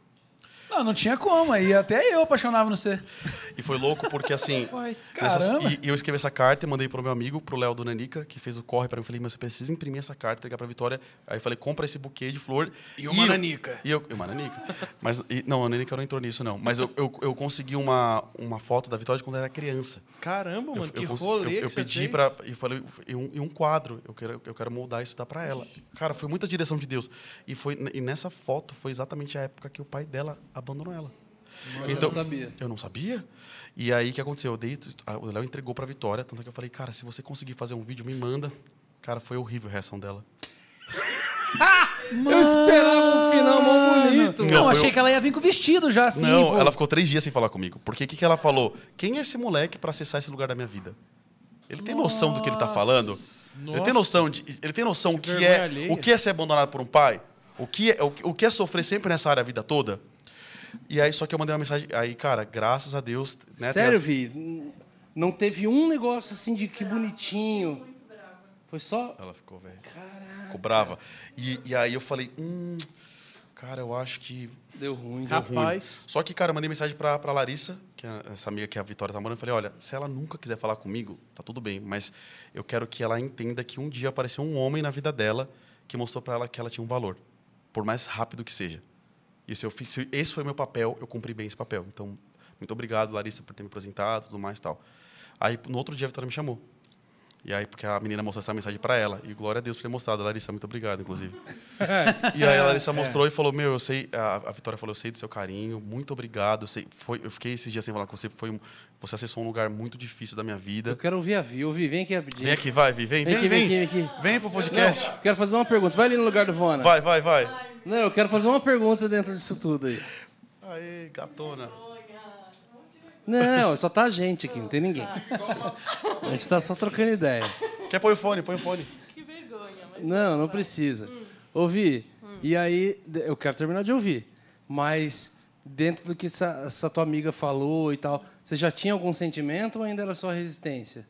Ah, eu tava começando já, assim, a olhar ele com outros olhos, mas eu tinha muito medo de passar tudo de novo, sabe? Deu certo? Põe o mic na boca. Aí, agora foi. Eu tinha muito medo de passar tudo de novo, de me entregar, de abrir meu coração e ele ir embora e tá, não, sabe? Não é você, não quero, foi só uma emoção. Então eu resisti muito, assim. E aí, quando a amiga leu essa mensagem, deu uma Eu viradinha falei, ali, né? opa, acho que ele é diferente, né? Porque se ele fez tudo isso e se eu não falar com ele para ele tudo bem, então acho que ele é um homem diferente, assim, né? Ele tá falando a verdade. E, e- e eu respeitei muito isso, porque, cara, eu não queria conquistar a vitória pela fragilidade dela, mas por aquilo que eu era. Você entende? Porque é muito fácil. A menina tá. Assim, fácil não, porque a vitória nunca foi fácil. Ela foi muito difícil, inclusive. Mas era, era muito mais fácil eu entrar nessa brecha de vulnerabilidade dela e, cara, e, e ser um babaca. Ou eu esperar e falar, cara, não, agora ela tá bem, agora, agora sim ela vai saber se ela quer ou não. Então, foram alguns nãos que eu tomei no início, né? Não, que ela falava, eu, era- eu sempre fui ansioso, né? Então ela falava, mano, você tá falando que dia eu mandei te amo pra ela. ela, te amo? Eu falei, te amo! Você nem me conhece direito. Calma, em Cristo Jesus. Assim, né? Te amo. Mas, e, cara, eu sofria, cara, porque que eu tava, de- eu chamou de tava tipo amor? assim, cara, O que, que foi? O dia que ele me chamou de amor, eu falei, Mas- amor? Mas vocês já estavam namorando? não, tá doido? Mano, Afoito. mano, foi tipo o cara que assim, oi, Mas- prazer, vamos casar. Vergonha, mano. É, vergonha ali. Mas, cara, só que aí quando ela se apaixonou, né? Aí foi diferente. Ah, Mas, cara, mas é, o que, que eu queria? O que eu sempre orei pra Deus? Eu não queria alguém do Ministério de Música. Eu não queria alguém que fosse, tipo, desse rolê todo. É é algo que hoje eu entendo pra mim. por sim. quê? Ai, cara, é, eu acho que o cantor ele já é um pouquinho complicado, né? O artista, é- o, o que tem chamado artístico já é, já é um cara meio complicado. Aí dois dentro de uma casa é meio, meio, meio, meio estressante. E, cara, não é uma regra, né? Até porque, cara, você é casado com a Miriam, ela é cantora e, cara, vocês se dão super bem e tudo mais. Mas eu falei, mas pra É, mim. Aparentemente. Na frente das câmeras, eles estão bem. Mas, cara, eu, assim, pra mim, eu, eu- era uma oração. Eu não queria alguém que me conhecesse também, porque nessa altura do campeonato, a Ousada Amor já estava estourada, as músicas já estavam crescendo. E a Vitória, nessa época, estava na missão, ela estava na Índia dando aula de inglês pros Dalits, pra Jokun. Então, ela morou numa favela na Índia dando aula de inglês. Ela foi fazer missão. Tudo, em toda essa época que, que foi crescendo, ela não Você pegou. ficou um tempo em missão, né? Três anos na Três anos. Três anos, né? Então, cara, e foi bom porque ela não sabia das minhas paradas e não sabia real, assim. Não, fa- não fazia aquela louca que fingia, assim, ah, é só pra. Mas não sabia. Então, isso foi muito bom pra mim. Eu, e, eu, e, tipo, foi, foi, foi o match Porque Eu te perfeito. tratei como homem, assim, normal, né? É, me tratou como uma pessoa normal. E aí, cara, ela- um dia eu falei pra ela, ó, eu quero namorar com você. Eu acho que não ficou explícito naquela carta. Quero namorar, eu te amo. Eu quero... Eu, Pelo perfil da carta, no dia das crianças, ele provavelmente fez um quadradinho sim e não. Quer namorar comigo? Amigo, sim ou não? mas, cara, quase amor- isso, né? Faltou. Ah. Conta do evento que a gente foi, que aí Aí- você se declarou. Aí teve um evento, assim, que, tipo, um- uma galera foi e tal, e a Vitória tava também... Uma galera foi, era o Descende. Aquele assim. Uma galera. Não, não era decente. Uma galera foi. Era o Jesus School. Lembra que a Priscila abriu uma escola com o Otto? Jesus Sim, School. sim, então, sim, foi nesse rolê aí, que ela- eles fizeram tipo um, um, Um um evento de lançamento lá. E a Vitória tava lá. E eu falei, olha, eu gosto de você. Eu gosto de você e eu quero você. Quero casar com você. Ela, quê? Mas você nunca me, você não- nunca me viu acordando, você não sabe, sabe se eu sou ciumento, o que, que eu sou, o que, que eu faço e tal. Eu falei, e você não me conhece, Eu falei, então me dá a oportunidade de conhecer. Gente, aí foi assim, ó, tem que dar aula. Tem que dar aula de conquista. Porque, meu, Olha. E aí eu falei, cara, então vamos tomar um café por semana? Você topa comigo? Aí, uma vez por semana, a gente ia tomar um café. E aí, cara, cada vez mais a gente ia se gostando do outro, se gostando do outro, e falando sobre propósito, sobre é, visão, sobre chamado. E, cara, tudo ia se conectando com o que Deus tinha me falado, com ela também. E, tipo, cara, meu, já tava apaixonado por ela. Se ela falasse não naquela altura do campeonato, acho que ia me, sei lá, velho. ia me defraudar demais. E aí, cara, foi indo, assim, foi indo, indo. Eu, tipo, na frente dela super controlado e tal, mas por colocando assim, evanescência, tá ligado? Tipo, Aquele I don't meme. É aquele meme do, do cara que chega na menina, já viu? Um cara meio asiático. Aham. Ele entrega coisa, ela fala não, daí faz assim. Ele vira, ele vira, quando ele vira pra cá, ele faz assim. ele já sai chorando. Ah, Cara, eu tava É tipo uma música mó triste. Mano, assim. e de verdade, eu tava sofrendo, cara. Meu Deus do céu, você me sofrer, viu, no início, cara. Tava fazendo de difícil. Ela falou, eu sei, eu- era, era de propósito. Mas conquistei, conquistei. E, cara, e no último café, eu não levei lá no café, levei lá no cinema. Boa. Assisti um Mas aí, então-. Os- A família dela já me conhecia, minha família já sabia. Assisti um filme de, um uma mina que perde um cara. Né? Aquele, assim, aquele, ela perdeu o amor. É, da é verdade, ninguém, você que pode mais- ver, os, os casais não falam muito do primeiro beijo, né? É, é muito, tipo, muito espiritual essa parte, né? É. Todo mundo conta a história, mas aí a gente namorou, não. Aí eu vou contar o primeiro beijo, como foi agora pra vocês. Então vai, então vai. Que vergonha. Isso aí. Isso aí é melhor, mano. E aí, cara, a gente, a gente foi tomar. Pô, é vida real, cara. A gente é, crente, mas a gente é ser humano. Ué. E, e eu falei pra Deus, eu não quero fazer corte. eu tô 12 anos Ele esperando. Não, sai fora, né, mano? Eu não queria fazer corte, Deus. Eu falei, poxa, mas, pô, se quiser que eu entregue isso, beleza, mas eu não quero. Porque é difícil, cara. Eu tô 12 anos esperando, eu queria pelo menos assim, né? Né? Sentir, sentir o boca a boca, sabe? Meu Deus, olha, você, você toma cuidado com o corte que você vai colocar nessa Ah. parte, tá? O Isaías queria, não quer fazer corte. Ele, Ah, com certeza, Mano, vocês vão ser muito sensacionalista. Tô com medo. Não vai mais na videira. Bota. Ó. Não, cada um faz corte, cada um faz o que quiser. Eu acho que tem gente que, pô, tem que fazer corte e tudo mais. Não, mano, não precisa politizar. Põe na thumb assim, ó. Toda vez que eu quero politizar, eu fico imaginando o vídeo do Nicolas falando, tá ligado? Eu gosto de chiada, mas assim, mano, que agora? O que o Nicolas fez, velho, na Põe cabeça a- do ser humano, mano? A, a thumb vai ser assim, ó. Isaías diz, eu quero mais é beijar na boca. É uma foto dele de abadá. Mas, cara, foi assim, aí a gente tomou um café e tal. E claro, obviamente, e eu falei pra Deus que eu só beijaria na boca da minha esposa. Tipo, quando eu me converti, eu fiquei dos meus 15 anos até meus 27 sem dar um beijo na boca. A magia da edição, quando eu bater palma, vai ter duas pessoas na mesa. Nossa, e rachar Ó. o fone também. Caramba, velho. Isso aí, gente. Olha, de repente. de repente, um casal. Tá falando do beijo, De né? repente, 30. Cara, e aí, quando a Vitória falou assim, pô, me dá a oportunidade, que eu falei pra Vitória, me dá a oportunidade de eu te conhecer, eu falei, vamos tomar um café por semana. Só que aí no último. Você vê o menino que nasceu na Assembleia, né? É, um Ele agradece a semana. oportunidade. É verdade. Você nunca, cê nunca namorou, então? Aqueles foi boa essa. Você nunca Eu namorou? agradeço a Não, não. Tipo, não. Quando eu me converti, com- assim, de verdadeiramente com 16 anos, foi quando eu falei pra Deus que eu só beijaria na boca da minha esposa. Caramba. E, cara, eu mergulhei muito na obra de Deus, assim, muito. Eu ficava na igreja todo dia, assim, cara. Eu mergulhava, mergulhava. E claro que nesse tempo, tipo assim, cara, é, conheci uma menina, orei com outra, fui vendo, mas eu, eu tinha muito temor, que era um voto que eu fiz com Deus. Falei, cara, eu só vou beijar na boca da mulher que eu vou casar. Então, se eu beijar na boca dessa mulher, eu vou ter que casar. Então, tipo, passava por período de oração, de conhecimento, falava, cara, não é ela, tipo, deixava claro, não vou beijar ela. E aí, quando a Vitória apareceu, é, por mais que eu tivesse a certeza de que era ela, obviamente que não chegava, eu tinha certeza, um beijo aí na boca. Entendi. Mas, tipo, a gente passou por um processo de conhecimento, de tudo, de, cara, conversar com nossa família, com os nossos líderes e, e deixar tudo claro o que estava acontecendo, né? Olha, tô, tô saindo com ela vez por semana, eu já gosto dela e eu já falei que, cara, a mulher que eu casasse é a mulher que eu vou dar um beijo. Então, deixei tudo muito claro, não foi uma coisa... Porque, às vezes, você fala isso, as pessoas podem achar assim, pô, ele foi muito como se diz, sem noção, né? De ter beijado, enfim, não, mas teve todo um, um fundamento para chegar ao ato do beijo. E aí, cara, eu fiquei muito tempo esperando. Porque eu falei, só vou beijar. Então, quando eu encontrei a Vitória, depois de anos, né, sem beijar ninguém, enfim, me, me, me santificando, foi um tempo de santificação na minha vida, de me guardar, de falar, cara, vou me guardar para minha esposa. É, eu conheci a Vitória. E aí, nesse café, no último dia, eu falei, cara, eu acho que é hoje. Que o café foi, na verdade, o cinema. É, foi um café e depois o cinema, né? A gente foi, a gente foi no Outback, na verdade, né? Não foi nem Hoje café. que essa boquinha aqui vai cantar. E-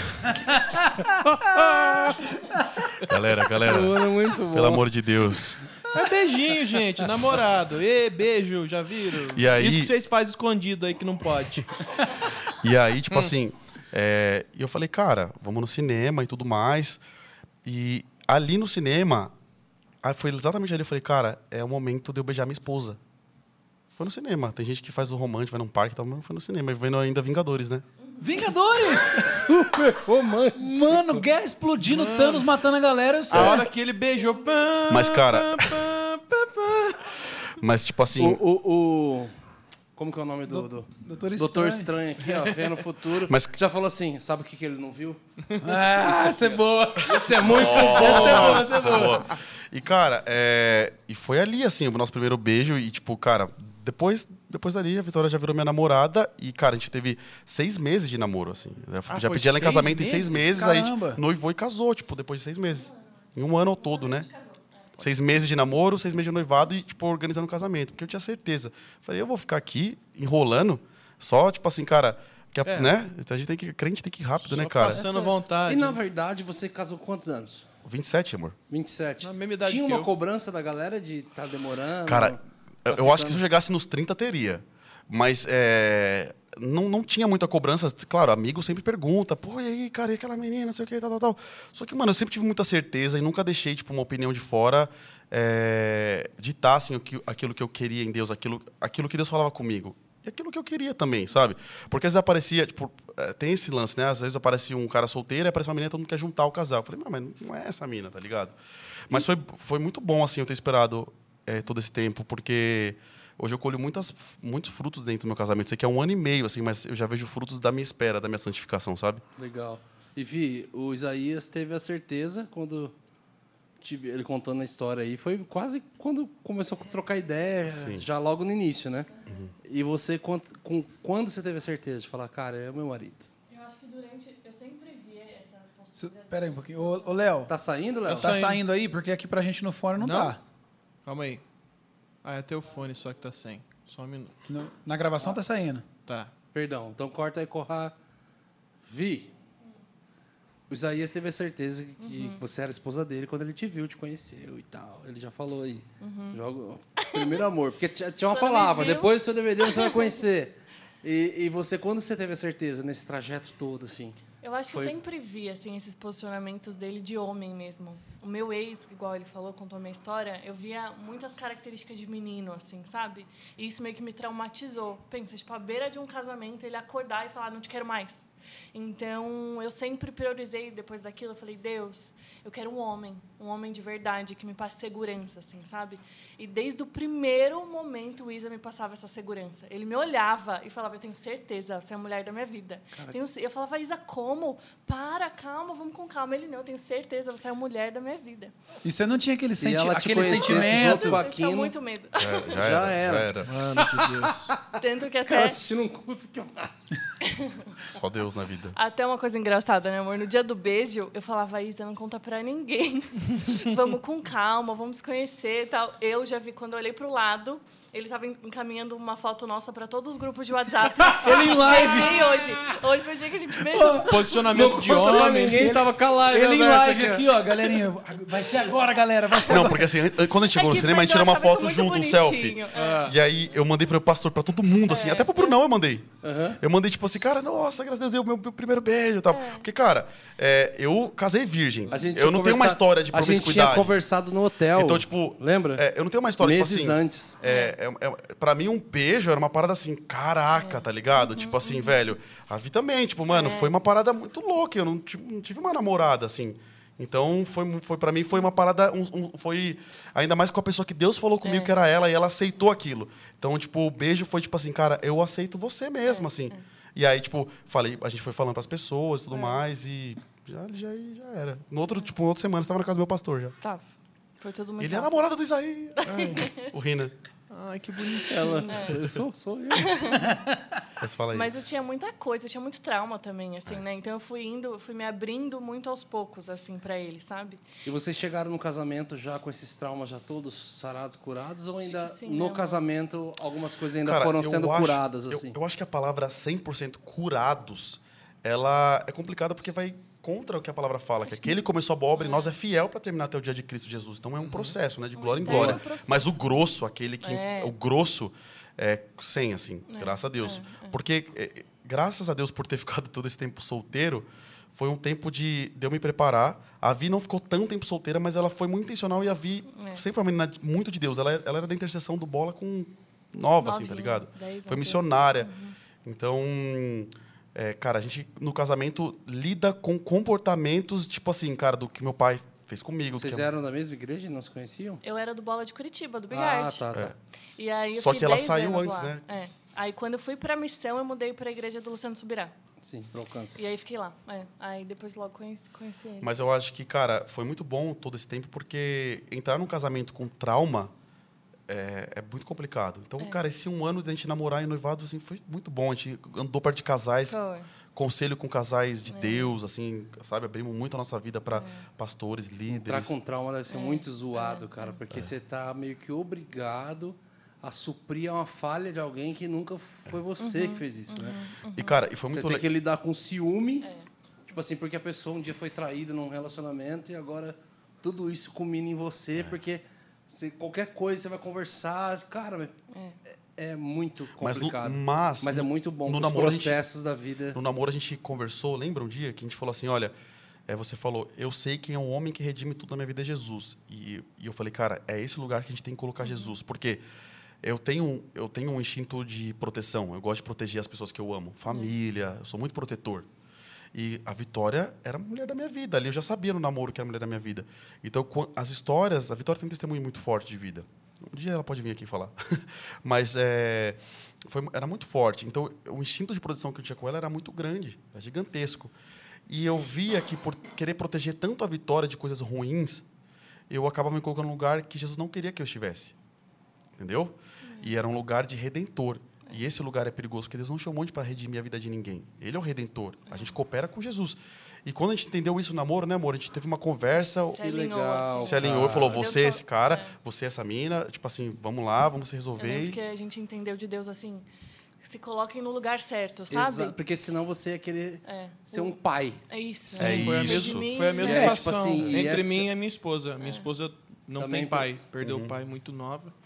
E, mas no começo, porque faltava pra gente direcionamento, faltava discipulado, estava longe do que a gente vivia hoje.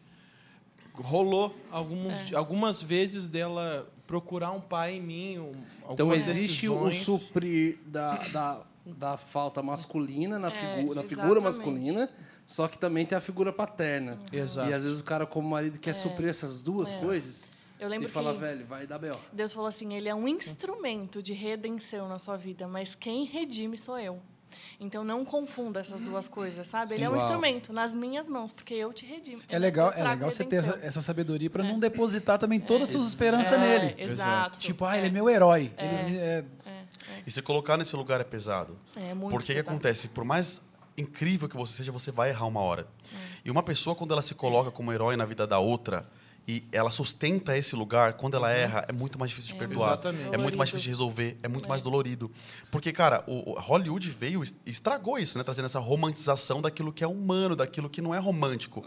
Né? Porque o, o amor é, é maravilhoso, mas esse, rom- esse romantismo diário não é real. Vai ter momentos que você não vai estar bem, vai ter momentos que a gente vai se esbarrar em alguma coisa ou outra. A gente tem um relacionamento muito bom, graças a Deus, mas não é Doriana. Então, se você coloca a pessoa nesse lugar, eu coloco a Vitória, ela me coloca, quando ela errar comigo ou errar com ela, já desmorona tudo. É. E é isso que você vê muitos casamentos não perdurando. Você vê casamentos que surgem daqui a pouco, tantos meses acabam. Porque, assim, cara, e casamentos midiáticos, de internet, coisas lindas. Você fala, meu Deus, um nasceu pro outro, que lindo.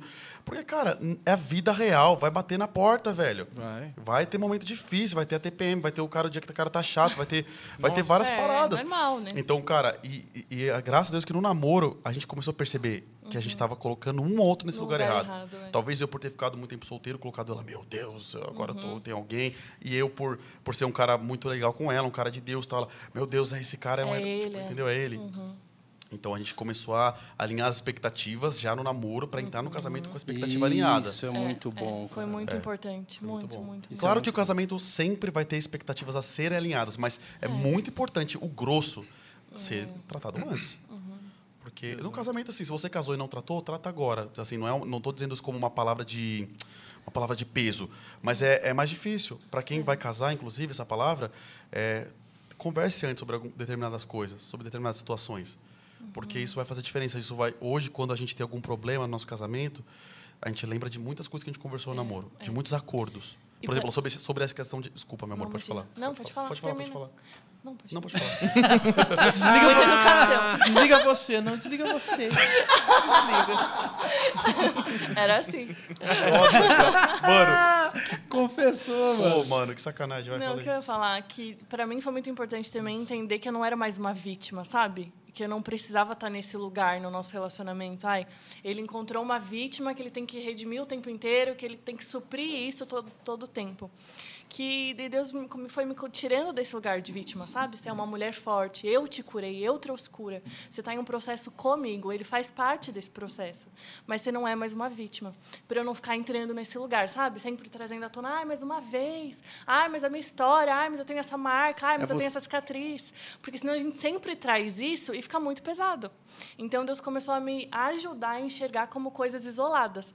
Ah, a gente teve uma discussão, normal. Eu não trazer todo aquele peso, meu Deus, meu trauma, minha ferida, minha dor. Não. Ele é um homem bom que ama você, que cuida de você.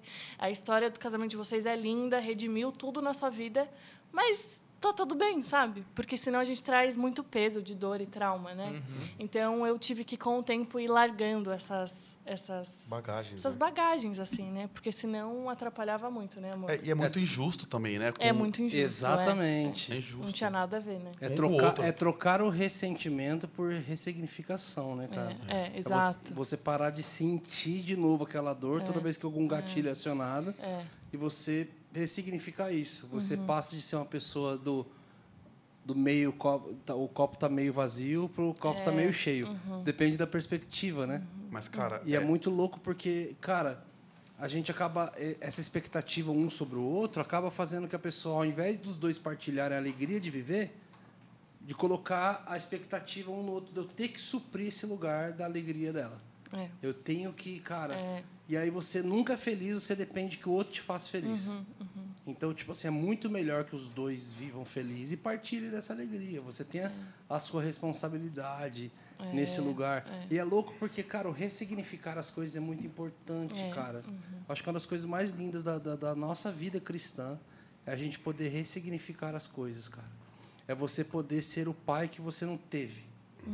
É você poder ser o amigo que você também não teve. É, É você poder fazer pelo outro que não fizeram por você. É você, cara, conseguir mudar, as- a, a- a- ressignificar tudo. Falou, cara, meu, meu pai foi ausente, tal, tal, tal. Cara, quantos caras eu conheço que tem essa mesma história? E de repente ele fala que ele se posiciona como alguém que, cara, eu vou ser o melhor pai do mundo. Tipo assim, é, cara, minha casa não é essa realidade, meu casamento não é essa realidade. Cara, olha que bom, tipo assim, né? De eu poder ter a experiência de fazer por alguém que não fizeram por mim. Então a gente começa a ressignificar. E o evangelho é, fala disso. É, é. O que, que você ia falar, mano? Ah, O que, que eu ia falar? Sobre. Hum, caramba, o que, que eu ia falar? Enfim, eu não lembro agora. Mas É, pode acho falar que o é que a gente fala aí. Mas, cara, é, foi muito louco porque o, o casamento mudou a minha vida. É. Mudou a minha vida.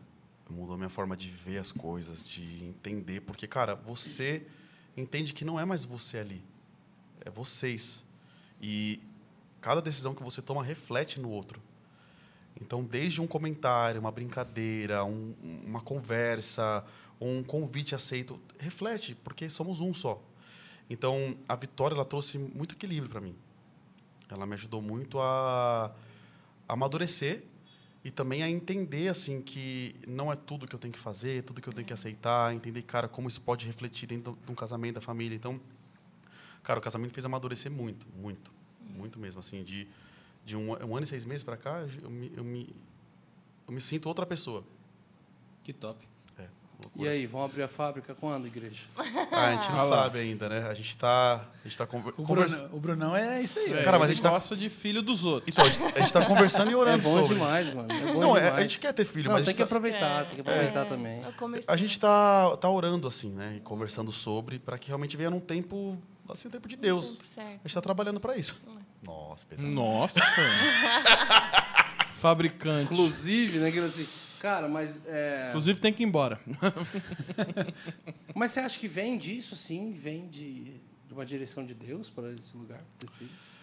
Ai, você cara. já não tá no pacote do Eu, casou? primeiro que é uma ordenança, né? Não, eu acho. É, Tipo exato. assim, Exato. Mas, por é. exemplo, Você, você não, tem mas co- você não acha que vem muito quantos- mais de vocês de falar, cara, vamos até aqui, Daqui pra frente a gente. Vamos Então, ficar mas- quatro anos, três anos e dali pra frente. Mas ao mesmo tempo, projetar a nossa vida aqui. Mas é tá? uma linha muito tênue, porque ao mesmo tempo que, que cara, isso é uma ordenança, eu, eu, eu posso virar para eles e falar, ah, vamos projetar nossa vida até aqui, mas, cara, o homem faz planos, mas a resposta final vem do Senhor. Então, quando eu falo que a gente está orando, é tipo assim, para que, pra que eu, eu respeite o agir Deus na minha vida. A gente tem planos como casal, obviamente, né? Planos pessoais, nossos, íntimos e tal.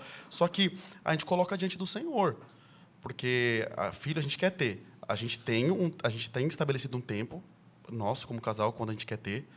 Mas a gente fala, Deus, está aqui. É. Se quiser vir antes, tudo bem. Ah, ok. Você entende? Ok. Para que também eu não desrespeite olha, eu vou, eu- então, Deus, é até aqui, sabe? E aí, você- depois aí você faz o que você quiser. A gente fala para Deus, Deus, é até aqui, mas e você? Enquanto isso, a gente trabalha e, e vê. E, e vai vendo o que acontece, entendeu? Depois de nove meses, A gente trabalha, é muito bom, mano. como diria Tô o trabalhando, profeta, né? É, Com mas o Padre Washington, depois de nove meses você vê é o o resultado. resultado. Mas a gente tá aí, cara. Que legal, Tá, tá cara. aberto para que Deus quer fazer na nossa vida, né? É. A Amém, gente tem Senhor. uns planos ainda pessoais, assim, ministeriais, mas se vir Quem também sabe, junto, né? pode vir. É. A Vitória sempre recebe palavra, eu tive É, grávida, todo tive dia alguém sonha. Me manda por direct. Sonha que você Caramba! tava grávida, numa igreja, né? A gente chega em igreja, em agenda, ai, tive uma impressão que você tá grávida. Aí ficou, É, mas é uma coisa que a gente quer Ah, muito, filho. A gente natural, quer né? muito, óbvio. A É. gente quer muito e isso faz parte do plano de Deus, a família, né? é. Amém. Se for da vontade de Deus, a A gente, gente quer, quer, a gente sonha filhos. muito, Isso né? aí, que vem os Amém, trigêmeos. Senhor. Ah, meu Deus. Ah, Os caras já. Meu Deus. E- A gente quer, eu e a Mira queremos. Trigêmeos na próxima. Não, o Brunão, ele quer que a Miriam vai igual a Grávida Taubaté no- nos É. programas de TV pra... Toda Quatro, assim, já barriga. estamos na cidade, né? Então, tá na cidade. O seu sonho é gêmeos, né, amor? São gêmeos. Vamos São ver. gêmeos. Vamos ver. Você tem irmão? caramba. Eu tenho uma irmã gêmea, só que ela, Ah. ela não é minha gêmea. Ela tinha uma irmã gêmea, só que morreu no, no ventre, cara, porque deu uma complicação médica na época, minha família não tinha condição, enfim, morreu. Aí nasceu só ela. Nossa. Mas, Morreu um na barriga e nasceu, deu a luz a outra. mas assim, no, no dia do nascimento Eu- morreu. então, agora eu não sei os fatos, mas eu acho que foi no dia do nascimento. É, Ah. Não lembro também. É, uma nasceu morta, é verdade. É. É isso aí. Então, não sei se a gente tem propensão ou não. Acho que sim, né? Provavelmente. É. Se tiver, glória a Deus, tem muita vontade. Que além de É mesmo? cientista político, meu. Não Né? sei por que eu tenho vontade de ter gêmeos, cara. Olha ela, é, Eu ele também. tem. Ele tem. ele tem. E é, é estranho isso, essa vontade de ter gêmeos, né? Ah, então o trigêmeos aqui foi a confirmação, né? Não, não foi Olha não. Não foi não. Não foi. Ah, não deve dar muito Tudo trabalho. tem limite. Meu É. Deus. Primeiro que a mulher nem tem tr- três peitos, né? Tipo assim, cara, então pensa. a dif- Nossa. a- não, é jura, pensa dif- Esse comentário foi muito bom. Eu nunca parei pra pensar. É, faz sentido. Mano, pensa a dificuldade. Então tem que encher o mamar com um, pai dar no Pensa outro, aí pega dois. É, Nossa. Nossa. Ô, Não amigo- seria o meu problema. por- Nossa. É porque ele tem mais duas tetas pra... Exatamente, eu Meu posso Deus. auxiliar a minha O bicho esposa. é gordo, né? Ó, Meu Deus do céu. um amigo meu teve quadrigêmeos. Pá. Não. Natural, quatro. Não. Quem que é esse que eu tô sabendo Lá agora? de Rio? Preto. Mas será que vende leite? Gente, tipo assim, materno? sério? Só que aí também é Não, legal, acho que é tem que legal que, comprar você ganha ajuda de um leite, monte de né? coisa, né? É, é. Porque aí todo mundo quer ajudar, todo mundo que verdade. TV ajuda. Nossa, né? vou fazer um pix pros meus filhos, o quadrigêmeos.gmail.com. Cara, se eu tivesse quadrigêmeo, ia ter um, ele ia nascer com um pix já. Aqui, ó, já tá na minha, na minha bio do Instagram. Já monta um projeto social, né? Quer cooperar meu Ô, ministério? aqui é Isso aqui é pra sustentar umas crianças que tá lá em casa. Meu pai. Projeto missionário, cara, sustente os filhos do Isaías. Porque, cara, quadrigêmeos é... Gêmeos. Não, meu Deus do céu. Mas Deus sustenta, né, A galera? Carla engravidou esse, esse tempo atrás, ela perdeu. Aí quando eu postei, né, que tava, aí ele me mandou, nossa, que legal, tá grávida. Aqui em casa tem fulano, ciclano, falou quatro nomes. Eu falei, mano, você já. Que a gente estudou junto. Falei, você já tem quatro filhos? Não, tá vindo agora os quatro de uma vez. Mano do Meu céu, Deus. velho. Como? Amém, Jesus. Gente, como que cabe mesmo. na barriga? Nem Mano sei. do Muito céu. louco. Mano, que loucura. Tem gente tem seis, É, seis filhos. Mano. Mas, cara, é assim, é, tem uma geração. Vou fazer aquela- aquelas pesquisas. Que pesquisas. Qual foi a maior gestação? Ah, Já pensou 12 filhos? Ele vai mesmo. ele vai, mano. Eu faço direto pesquisa, me dá na teia. Olha lá. E aí, o que, que eu quero falar? Seja membro desse canal. Enquanto ele pesquisa ali, É. do lado do inscreva-se aqui tem um botãozinho lá, seja membro. Por quê? Porque você vai ajudar esse canal, você vai saber das novidades, manda pergunta para os convidados, tem o grupo do Telegram para trocar ideia, e tem que ser membro porque todo mundo é muito mais bonito. E deixa eu falar uma coisa, se você, meu bebê, é membro e não tá no grupo do Telegram, Você tá errado. Ah, você tá erradíssimo. Totalmente Você errado. tá erradíssimo. Então seja membro. Sabe o que eu quero falar também? Que a Mr. Videomaker tem um negócio muito legal para você. É, se você quer fazer um podcast, se você tem algum projeto, a live da sua igreja, qualquer coisa desse tipo que vai envolver vídeo, só que você tá sem a, o tutu para investir, o que, que você faz? A Mr. Videomaker agora tem um esquema de aluguel. Tem planos a partir de três câmeras e mesa de corte a partir de 1.500 reais. Eles instalam, dá suporte online, faz tudo que precisa fazer. Repetindo, mi... 1.500 a 1.500. partir de 1.500. Então, aqui na descrição tem um contato deles, Mr. Videomaker, fala com o Marcão e dá andamento nesse projeto aí, ó. Tira do papel, sem noção. Nossa, como ele é Vamos mal. lá, gente. Achou, Brunão? Achei. Estão preparados? Estão preparados? Portal R7, tá? Olha lá. Goziami Tamara. Goziami? Nossa. Goziami, é tá, sul-africana. Ah, tá, perdão, Deus. A su- Isaías. que esse nome também é fácil. Porque você põe o nome, cara. Esse nome é fácil, Não não tem de filho, mano. No Goziani, não tem necessidade, velho. É. Ah, mano. O Corra. Caiu minha pressão Mas de que esse mano. nome aí, mano, pra ter um monte de filho é fácil. Mano, O vamos Corra. Dá um jeito aí pra Não. nós. Mas é o nome da mulher de verdade. Ah, Perdão, que senhor. Vai. duplo sentido. Ah, Jesus, vai. A sul-africana Goziami Tamara. Faça as duas coisas. Poxa, mano. Para, pô. Eu só tô lendo o nome, mano. Vamos lá, de novo. Uh. A sul-africana Tamari Citolé, 37 anos, já era mãe de gêmeos. E agora adicionou mais sete meninos. Nossa, mano. E três meninas. Dez? Mano, Dez. não, velho. Não. 10, velho. Deus. Adicionou Dez. mais dez A barriga bebês à dela- sua família. Meu Tem falta, Deus. hein? Tem. Meu Deus Mano, do céu, bichinha. gente. Ela tá parecendo a grávida é a grávida Tabaté. bater mesmo. Mano, tá muito. Mano, 10 bebês, Mano, velho. Uma parece mulher deu à luz a 10 bebês de uma vez. Cara, deve ser tipo a comunidade toda ajudando pra, tipo... Nossa, Tem que É, ser, não, mano. Não tem como. não tem salário que faça. Não, é- não tem, cara. Meu Deus do céu, velho. Deus, você tem que Ó. abrir, você tem que abrir uma ONG. Meu Foi Deus. dia. mês 6 do ano passado, 2021. O recorde? Bateu o recorde mundial. Jesus Cristo. 10 filhos. Olha, Nossa, não dá pra dar nome, dá pra dar número pela saída. só. né? É, aí fica, Sete. Como é o nome da mãe mesmo? Oito! aí fica igual o. Os sete Fica monstrinhos. igual o Brusque Field, carimbo, fotocópia. Tem Ah, que pôr verdade. nome de qualquer coisa de objeto né, nos filhos. Pra... Verdade. Mano, Você nunca viu esse coisa? Não, já põe as, as, as tribos de Israel, sei lá, dá um jeito, velho. Mês. Ô, julho, Levi e agosto. Lefitali na Dan. Caramba. Ô, janeiro, vem Benjamin. Meu Deus, velho. Mano, 10 filhos. Imagina, amor, 10 filhos? Não, não sei. Não. Eu também não. Obrigado, nem, nem quero que passe pela minha imaginação. imaginar. cá. Meu Deus. Então vamos encerrar com o Isaías precisa ir pra casa. É. Gente, Deus. Não, todo mundo, dá, todo mundo é casado, deu, tá todo mundo assim, ó. Não, eu... É um mês, sem nada. Mano do céu. Cara, que loucura, hein? Tem que ter apoio do governo, né? Com certeza, mano. E do Satoshi Nakamoto, né? O criador do Bitcoin. Com certeza. Nossa. Nossa, puxou na sabedoria ali do, da criptomoeda. Tem que ter. Eu ia fazer uma O piada Bitcoin agora. não, Não, é. faça. Tá bom, Não perdão, faço. Deus. Não faça. Eu só tô pedindo perdão aqui.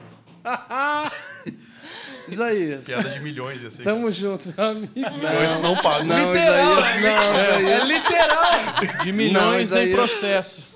Isaías. Muito obrigado, Para Isaías. De nada, de nada, de Tchau, nada. de ouça sua esposa. Muito obrigado, mano. Obrigado. Obrigada, gente. Obrigado. Obrigada. Muito bom. Muito bom ouvir a história de vocês, toda a né? caminhada. Minha esposinha é gata. Aí, ó. Ô, valeu, hein, galera.